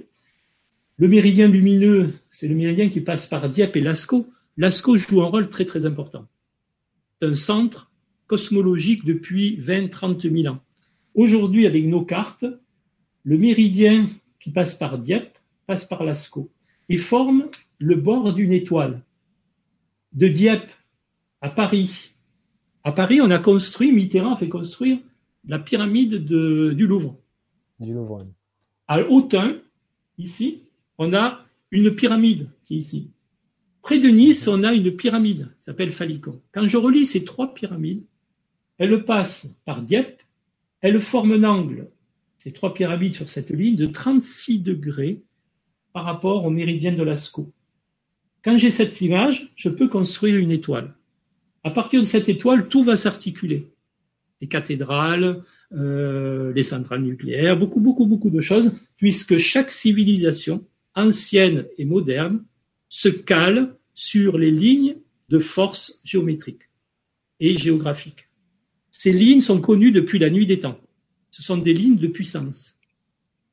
Donc, tout ça va nous ramener à de la géométrie. Vous voyez, par exemple, à partir de cette figure, j'ai retracé toute une géométrie basée sur le nombre 5 qui va permettre de retrouver les points, les carrefours d'énergie, de concentration, les points euh, où les, anciens ont construit des sanctuaires. Il y a des points aussi dans la nature hein, qu'on peut activer. Donc il va y avoir des espèces de rencontres avec ces points de façon fortuite ou intelligente. C'est ce que l'on va travailler. Là, le, tracé qu'on a vu avec les, cercles, c'est un, c'est à partir d'une carte que tu es arrivé à. Voilà, c'est à, partir, hein. c'est à partir de ça.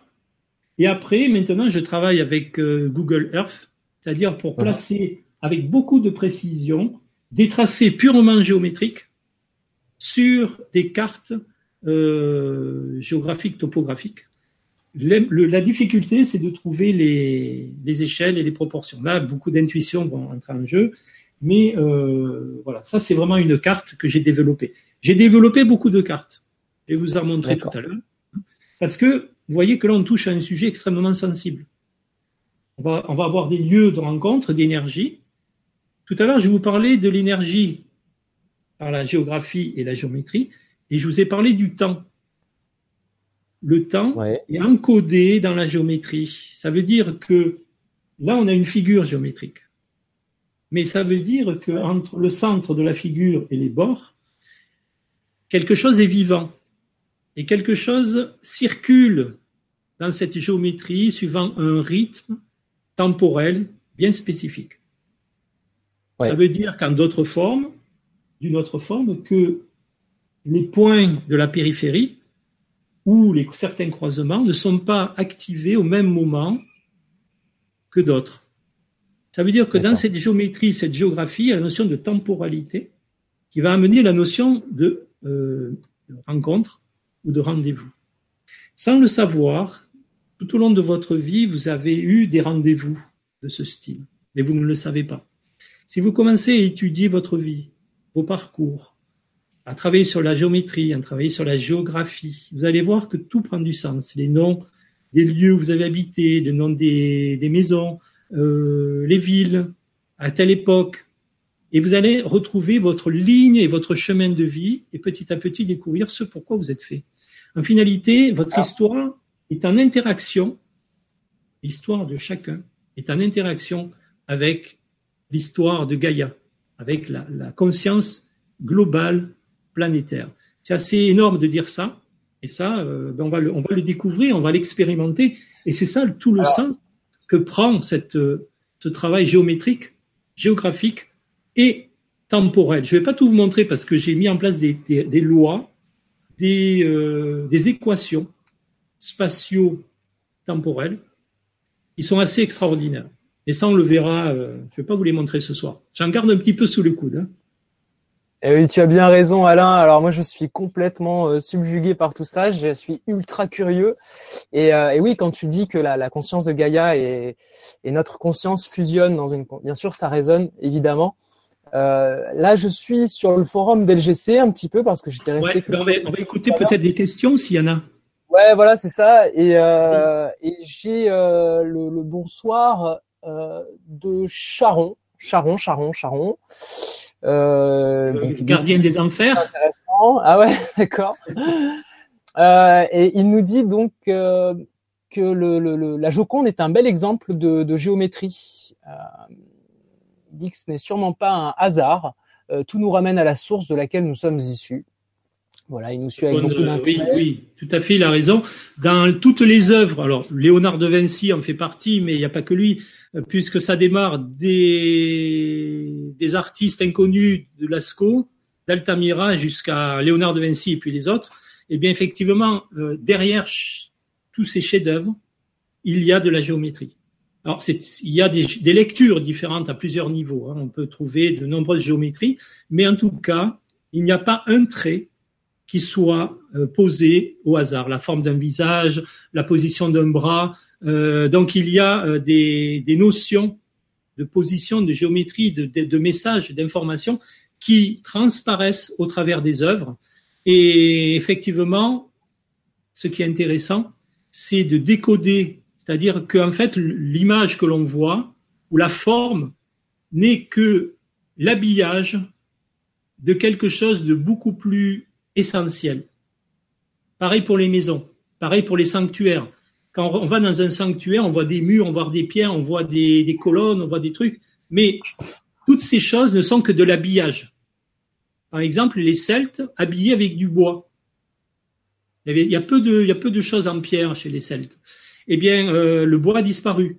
Mais la structure énergétique, c'est mon travail, de travailler sur la géobiologie, sur le côté énergétique des lieux, il y a des lieux où il n'y a plus rien, on ne voit plus rien. Mais dans l'énergétique, dans le monde énergétique, les murs sont toujours présents. Les structures géométriques sont toujours présentes. Ça veut dire que aujourd'hui, nous, on ne voit que la forme.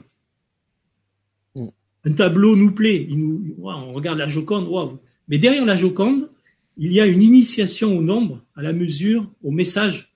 Euh, Durer, qui est un grand euh, graveur, a fait beaucoup de gravures, a fait des œuvres géométriques absolument incroyables derrière ses œuvres. Euh, Michel-Ange, Léonard de Vinci, évidemment, ça, ça les grands, les grands qu'on connaît. Mais euh, toutes les, les, les, vierges noires du Moyen Âge répondent à une géométrie extrêmement précise. Tout ça, on le verra. On va, on va, on va en parler. Ouais. Vous voyez qu'il nous faut quelques soirées pour aborder tous ces sujets. Eh oui, parce que là, il est déjà 9h30. Euh, Oula, c'est tard. Je peux peut-être on va, on va juste parler de, de la Provence. Pour terminer, peut-être. Je te laisse ouais, finir un peu sur la, sur la Provence, ouais, ça marche. Hein Allez, Alors, on y va. Quand on revient sur les nombres, parce qu'on a compris les nombres, et là, là, on est dans de la géométrie pure. Je prends un compas, je fais un cercle, je prends un, un rapport de 63. Vous vous rappelez l'image de, avec Einstein? Ouais. 6, 3, 6. C'est intéressant pourquoi il prend 6, 3, 6, pourquoi il prend pas 2, 4, 8, il aurait mis n'importe quel sens, c'est pareil. Non, 6, 3, 6. J'habitais à 3,6 km des, heures claires et on va s'apercevoir que ce 3, 6, 6, 3, euh, c'est très important. Donc, si je fais un cercle, le cercle extérieur de 63 et que je trace une étoile à six branches, de la géométrie pure, là, il n'y a pas de notion de géographie, de rien. Eh bien, il va apparaître au croisement des, des triangles un cercle bleu à l'intérieur qui fait lui 36. Donc le 63 génère le 36. Bon, c'est de la géométrie. Hein Mais on voit aussi qu'il y a un triangle rouge qui apparaît. Vous voyez ce triangle rouge, la base en ah bas? Ouais, on voit bien. Ouais. C'est ça? Ouais, Et ça, on, on, est sur la pointe, on est sur le cercle 36. Donc les, bas, les, bas, les côtés sont sur le 63 et la pointe est sur le 36. Ça fait un profil. Ouais. Et bien ce profil, il génère le profil de la, de la pyramide de Khéops. Wow, Est-ce que, vous suivez? Donc le 36, le 63, Einstein nous en a lancé un petit, une petite image, et bien génère le 77. 77, c'est pas un nombre anodin, 7, 7. Et là, il y a la notion de répétition. Hein. On va voir que 7, 7, 7, 6, 6, 6, 5, 5. Donc les répétitions vont jouer des rôles et vont amener à des modulations de, de l'information et de l'énergie. Donc ça, c'est de la géométrie. La géométrie nous ramène à de la, à de la forme. On voit que les la pyramide de Khéops. Mais on va aller plus loin, on va s'apercevoir, lorsqu'on travaille, oh, il ne veut pas m'écouter, que si je prends le centre, Roquepertus est ici, vous voyez, tout en bas. Le Ventoux est en haut. Le cercle rouge fait 72 km de euh, diamètre. Le, le, milieu fait 36. Ah, tu retrouves exactement les mêmes nombres euh, que sur le. D'accord, ok. 36. 36 Roquepertuse au centre, que j'ai appelé le centre H, pour des questions de, de, construction. Il y a une petite histoire sur le H, mais je vous en parlerai plus tard. Eh bien, ce centre H, il n'est pas n'importe où, c'est le pont Julien près d'Apt. C'est une configuration, c'est un pont romain, c'est un lieu très très important.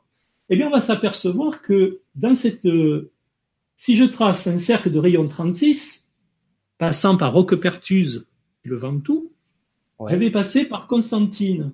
Vous voyez ici, Constantine. Hein? Oui, on le voit bien. Ouais. Peut-être tu passes l'image, on verra mieux. Ouais, ouais, je la passe là. Constantine, Mouriès. Glanum. Pour ceux qui ne sont pas provençaux, Glanum, c'est euh, Saint-Rémy de Provence. C'est un sanctuaire à Hercule. Euh, Mouriès, c'est un sanctuaire préhistorique euh, à côté du golfe de Servan. On va s'apercevoir que sur ce rayon 36, je n'ai pas tout mis. Il y a la source du Grosso, à côté du Ventoux.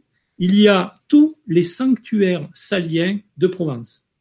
Ah, ils sont tous en rond comme ça Tous en rond sur le cercle 36. D'accord. Comme quoi, je suis parti de la géométrie, et là, on arrive à la géographie. Mais on va s'apercevoir que le centre est relié sur, à gauche là-bas, un lieu qui s'appelle Bellegarde. Les mots, exact, la toponymie, les répétitions, belle, belle, belle. Belle, c'est Vénus. La garde, la belle garde, c'est lié aussi à la garde sacrée des Templiers. C'est lié au ciel. Il faut savoir que la belle garde sont les deux étoiles qui gardent l'étoile polaire. Ça veut dire que là, on est dans une relation au ciel aussi. Et que si on regarde belle garde, centre de la figure, on a une autre belle garde près de mes ailes sur une ligne parfaitement droite, une ley line qu'on appelle en Angleterre, qui passe par le centre parfait de la figure. Ouais. En haut, on a une autre belle garde qui passe aussi par la belle garde de Nîmes. Et de la belle garde de Nîmes, on passe à Constantine, qui est un sanctuaire extrêmement important au bord de l'étang de Berre, ouais. et qui passe par la Sainte-Baume, tangent au cercle. Uh-huh. Sanctuaire, euh, sanctuaire, euh, la ligne passe à Belgencier, petit clin d'œil, et euh, ah, continue. Donc il y a des petits clins d'œil, il y en a qui se reconnaîtront. Donc, eh euh, on voit qu'une figure géométrique, qu'on a vue tout à l'heure, peut et, va en Provence prendre du sens. Cette figure va nous amener à relier ce qu'on a découvert à Roquepertuse. À Roquepertuse, on a trouvé euh, le, bicéphale, la statue avec deux têtes. on a retrouvé des statues de guerriers assis. Alors les scientifiques les archéologues ont, étudié le pectoral, le dorsal, il y a des cartouches devant derrière. Il y a de la géométrie qui est gravée. Je ne sais pas si vous le voyez, la géométrie elle est gravée là-dessus. Eh bien, cette géométrie, si on la remet sur le papier, cale parfaitement à l'image de ce qu'on a construit ici. C'est beaucoup plus complexe que ça, mais c'est le départ de l'étude. C'est-à-dire que les statues de Roquepertus avaient sur le ventre la figure aérienne de tous les sanctuaires saliens centrés sur, centrés sur le point H, avec tous les sanctuaires saliens du bord de l'étang de Berre. Ça veut dire qu'il y a des correspondances historiques, archéologiques, euh, artistiques, géométriques, euh, géographiques, euh, symboliques évidemment, et cosmologiques, puisque le ciel, cette figure, elle est extraordinaire on a l'étoile polaire et la grande ours qui sont marqués sur la Provence et qui marquent donc effectivement une notion de passage, de temps, de cyclologie, d'ouverture de cycle, de passage dans l'air du verso. Il y a un vrai message qu'il faut maintenant approfondir et étudier. Oui, oui, et puis euh, je pense que, enfin, dans, dans les sciences euh, modernes, on va pas forcément euh, attribuer ce, ce, type de, de structure complexe avec des qui auraient été construites construites par des vues aériennes, parce qu'à l'époque, ils étaient justement pas censés pouvoir le faire. Ils n'avaient pas les moyens de le faire. Oui, c'est complètement impossible de construire. Alors, il y a des figures qui sont sur quelques milliers de, de mètres, quoi. Et puis, il y a des figures qui sont sur la, la, la France entière sur l'Europe, sur l'Afrique, sur le monde entier. Donc, euh, et ces lignes sont parfaitement euh, rectilignes, c'est-à-dire qu'elles ne passent pas par euh, euh, par la droite, par la gauche. C'est pas élastique. Ce sont des ce qu'on appelle des ley lines, des lignes droites qui relient des sanctuaires, qui relient de, des angles. Et là, on est face vraiment à quelque chose de qui porte du sens. Il n'y a pas de place au hasard il y a un vrai message, une vraie révélation là derrière. Et cette révélation, elle est planétaire et elle est pour nous aujourd'hui, grâce aux cartes, grâce à la science. Donc c'est pas la science qui est mauvaise en finalité, c'est l'utilisation qu'on peut en faire. Et donc cette notion de science et de conscience est vraiment liée et nous permet de, de nous arrêter, de prendre conscience qu'on n'est pas seul, on n'est pas isolé sur la Terre, et c'est ça peut-être sur quoi on va arrêter, euh, qu'on a un rôle à jouer que cette conscience, euh, quelque part, compte sur nous. Alors, c'est pas gratuit ce que je vous dis. Hein. Quand on va travailler sur le temps, on va s'apercevoir qu'il y a des événements qui se, cumulent, des messages qui nous sont envoyés, des informations. Et nous avons un rôle à jouer, chacun d'entre nous. Et que, eh bien, tout ça va nous permettre de développer ben, ce qui est fondamental à, l'évolution.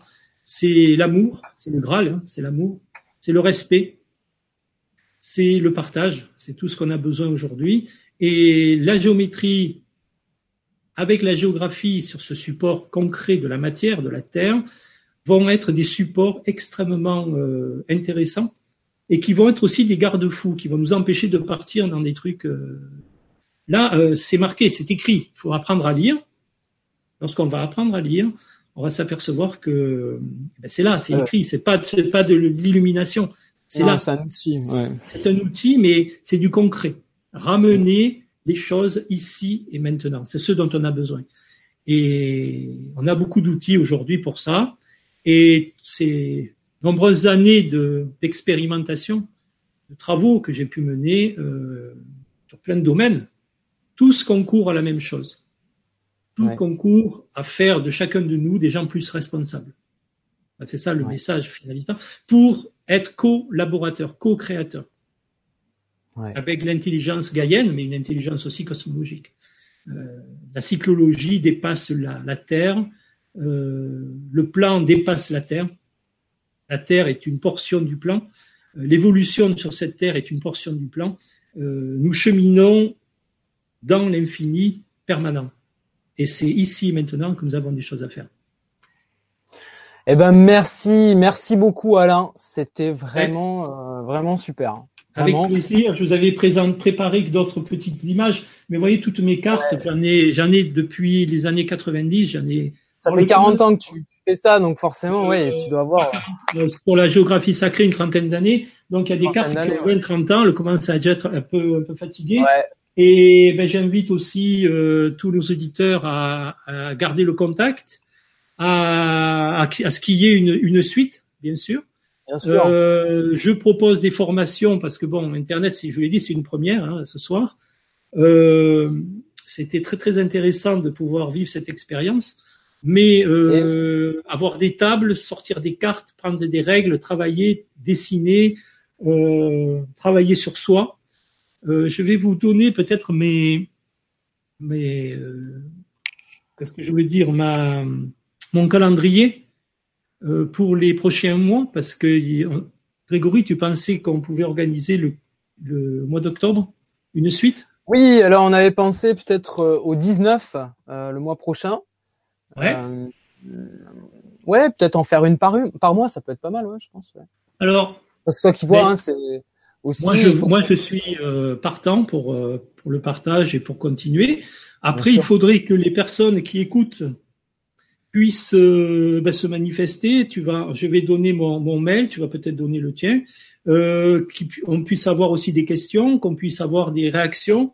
Euh... Oui, bah là justement, euh, justement, j'ai pas mal de réactions là sur le chat. Euh, euh j'ai, bah bon, des merci, beaucoup de merci. Euh... Eh ben, merci à tout le monde. Hein, c'est, j'ai pas été trop long, j'espère.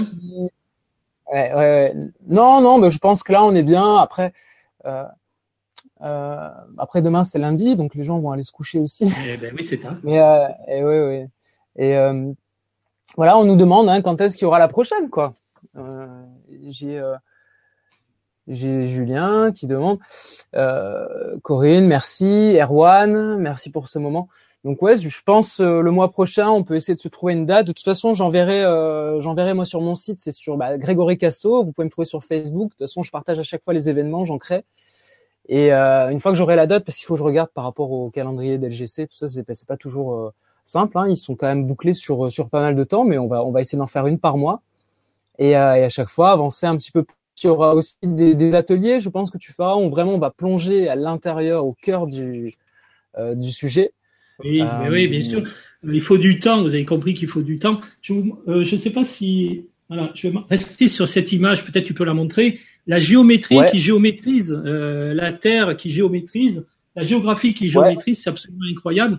Euh, J'ai un ami qui m'avait demandé de faire une. je devais faire une intervention sur la, la grotte d'Altamira en Espagne, 20 ou 30 000 ans, grotte peinte absolument incroyable. Donc j'ai fait toute une géométrie sur euh, retrouver la géométrie, mais retrouver aussi la géométrie des grottes en relation avec les peintures. Donc un gros travail là-dessus. Et euh, en finalité, donc le, le, le profil de la, de la, pyramide de Khéops qui apparaît aussi sur Altamira. Altamira en tant que grotte et la, la, la chambre du roi euh, de la pyramide de Khéops posée. Et en même temps, j'ai j'ai découvert sur, sur les grottes préhistoriques un élément géométrique très important qui, une fois posé, vous la voyez en noir là, une fois posé sur, la, sur les tracés géométriques, donne une direction. Et lorsque je pose, moi je l'ai appelé, appelé la coudée astrolabe, en relation avec le ciel. Lorsque je pose cette coudée astrolabe sur la carte, sur les géométries de la carte d'Altamira, et que cette ligne se pointe et que je suis cette ligne avec précision, parce que vous voyez les traits, ils font quelques millièmes, enfin quelques dixièmes de millimètre. La coudée pointe sur le sanctuaire de Lascaux. Ah, c'est intéressant ça. Donc c'est fort, c'est extrêmement fort. Et, ça aurait pu passer à côté à un millimètre, à 3 millimètres ou à 3 centimètres. C'est parfaitement aligné. Ça veut dire qu'il y a une perfection. Et ça, c'est très important à garder à l'esprit nous ne sommes pas au contact de, de quelque chose qui est dans, qui fait dans l'amateurisme. On est dans la perfection. La perfection ouais. du plan, la perfection de d'une intelligence absolue, d'un géomètre absolu, d'une intelligence mmh. d'amour absolu. Euh, ça peut nous aider à passer quelques. Je pense que la nuit qui va, va suivre va être bercée par de belles pensées et, et ça peut nous soutenir dans notre vie. Ça, d'être en sachant que euh, nous sommes au contact de tout ça et que c'est notre ignorance qui nous empêche d'en profiter. Mais exactement, Alain. Et puis euh, c'est euh, surtout un outil euh, merveilleux finalement que tu nous fais partager. C'est c'est vraiment c'est vraiment c'est vraiment génial. Euh, ben oui, c'est génial. ça fait ouais, ça fait des années des années que je trouve et ça oui, génial. Et oui. Donc, euh, eh ben, on a hâte. À la prochaine. Il euh, y, a, y, a, beaucoup de gens hein, qui, qui, sont. Alors, qui sont juste pour terminer, un petit calendrier. Ouais. Le 5, 6 octobre, 7 octobre. Ah, ceux, oui. qui, ceux qui sont dans le Var. Euh, 5, 6, 7 octobre, est-ce que je l'ai noté? Voilà. Euh, j'anime un film. Euh, j'anime. Il y a un film qui va être projeté dans trois salles. Canet des Morts à l'Orgue et à Flassan et j'anime le débat sur les ondes électromagnétiques. On va parler, le film parle de, des pollutions liées au téléphone, à la téléphonie, aux antennes et aux maladies que ça génère. Donc j'anime le débat. Euh, si vous êtes intéressé, vous nous contactez. Euh, en octobre, il y aura une formation à la géobiologie dans les Alpes de Haute-Provence sur un haut lieu sacré. Euh, je pense que ça va être à Dromont, un très très haut lieu sacré. Euh, pareil, le, la date vous sera donnée, vous m'appelez, euh, je vous appelle. Euh, sur le site de l'abbaye de Valsainte le 16, 17 et 18 novembre. euh, trois jours pour travailler sur le corps énergétique, le centrage, l'ancrage, les chakras, euh, comment se, recentrer, comment aller mieux. Euh, depuis très peu, on m'a demandé d'animer l'association Atlantis Méditerranée, surtout la région oh. PACA, euh, avec euh, un ami qui s'appelle Richard Buades, et nous allons organiser des conférences sur le thème de, de, cette association parisienne qui est très ancienne, qui a été créée par Paul Lecourt en 1927 et qui nous a demandé de travailler, de développer l'association dans le sud. Donc il y aura des interventions, il y aura des choses aussi à suivre. Et sur, je serai sur Paris au mois de février pour des conférences et travailler aussi sur un autre sujet qui me passionne, c'est l'électrophotonique. C'est-à-dire des caméras aujourd'hui capables de visualiser le corps énergétique, la santé, euh, d'anticiper sur nos problématiques. Donc c'est un outil extrêmement intéressant à associer à la bioénergie. Donc je travaillerai là-dessus sur Paris et on pourra en reparler aussi le prochain. Ah oui, ça c'est sûr. Voilà, donc un calendrier qui s'articule, il y aura sûrement d'autres choses. Et je vous invite à prendre contact avec euh, mes coordonnées, mon, euh, mon mail, Alain Corinthe, sans point, centré, arrobase gmail.com. Il y a aussi mon téléphone, ceux qui voudront m'appeler, peut-être pas ce soir, mais euh, dans les jours qui viennent. je passe, je passe la, la carte à l'écran pour que tout le monde puisse la voir. Euh... Le site MyAlcor, c'est. Euh... Oui, c'est ton site, ça. Hein c'est le site, mais basé plus sur l'électromagnétisme et la géobiologie. Ouais. Ouais, tu as plein de, de, cordes à ton arc, Alain, euh, qu'on va, on va développer, euh, je pense, au fil des conférences. Avec plaisir. et oui, avec plaisir. Et puis, bah ouais, pour le plaisir de tous, hein, finalement, parce que euh, on s'enrichit tous un petit peu. Je crois que quelque part, il est marqué que quand on demande, quand on frappe à la porte, euh, ben, la porte elle s'ouvre. Quand on demande, ben, on reçoit. Euh, ben, il suffit de, ben, de demander, de montrer son intérêt, d'avoir envie, de vouloir cheminer. Il y a de quoi faire. Hein. Je peux vous dire qu'il y a de quoi faire. Il n'y a pas de limite à, au chemin, et donc on peut le faire. On peut le faire ensemble. Oui. Et merci à bah, merci. ah, Moi, ça a été un plaisir et, euh, et merci à tous d'avoir été là. Il euh, y, a, y, a, vraiment, je, je pensais pas qu'il y aurait autant de gens. Euh, je, j'étais un peu en flip quoi. Et en fait, euh, ça se passe vraiment super bien. C'est vraiment génial. Et euh, bah, je vous dis à, à, très bientôt. Merci à tous. Passez une bonne soirée, bonne nuit et puis au plaisir de vous rencontrer. Allez, à bientôt. à bientôt et bonne soirée à tous.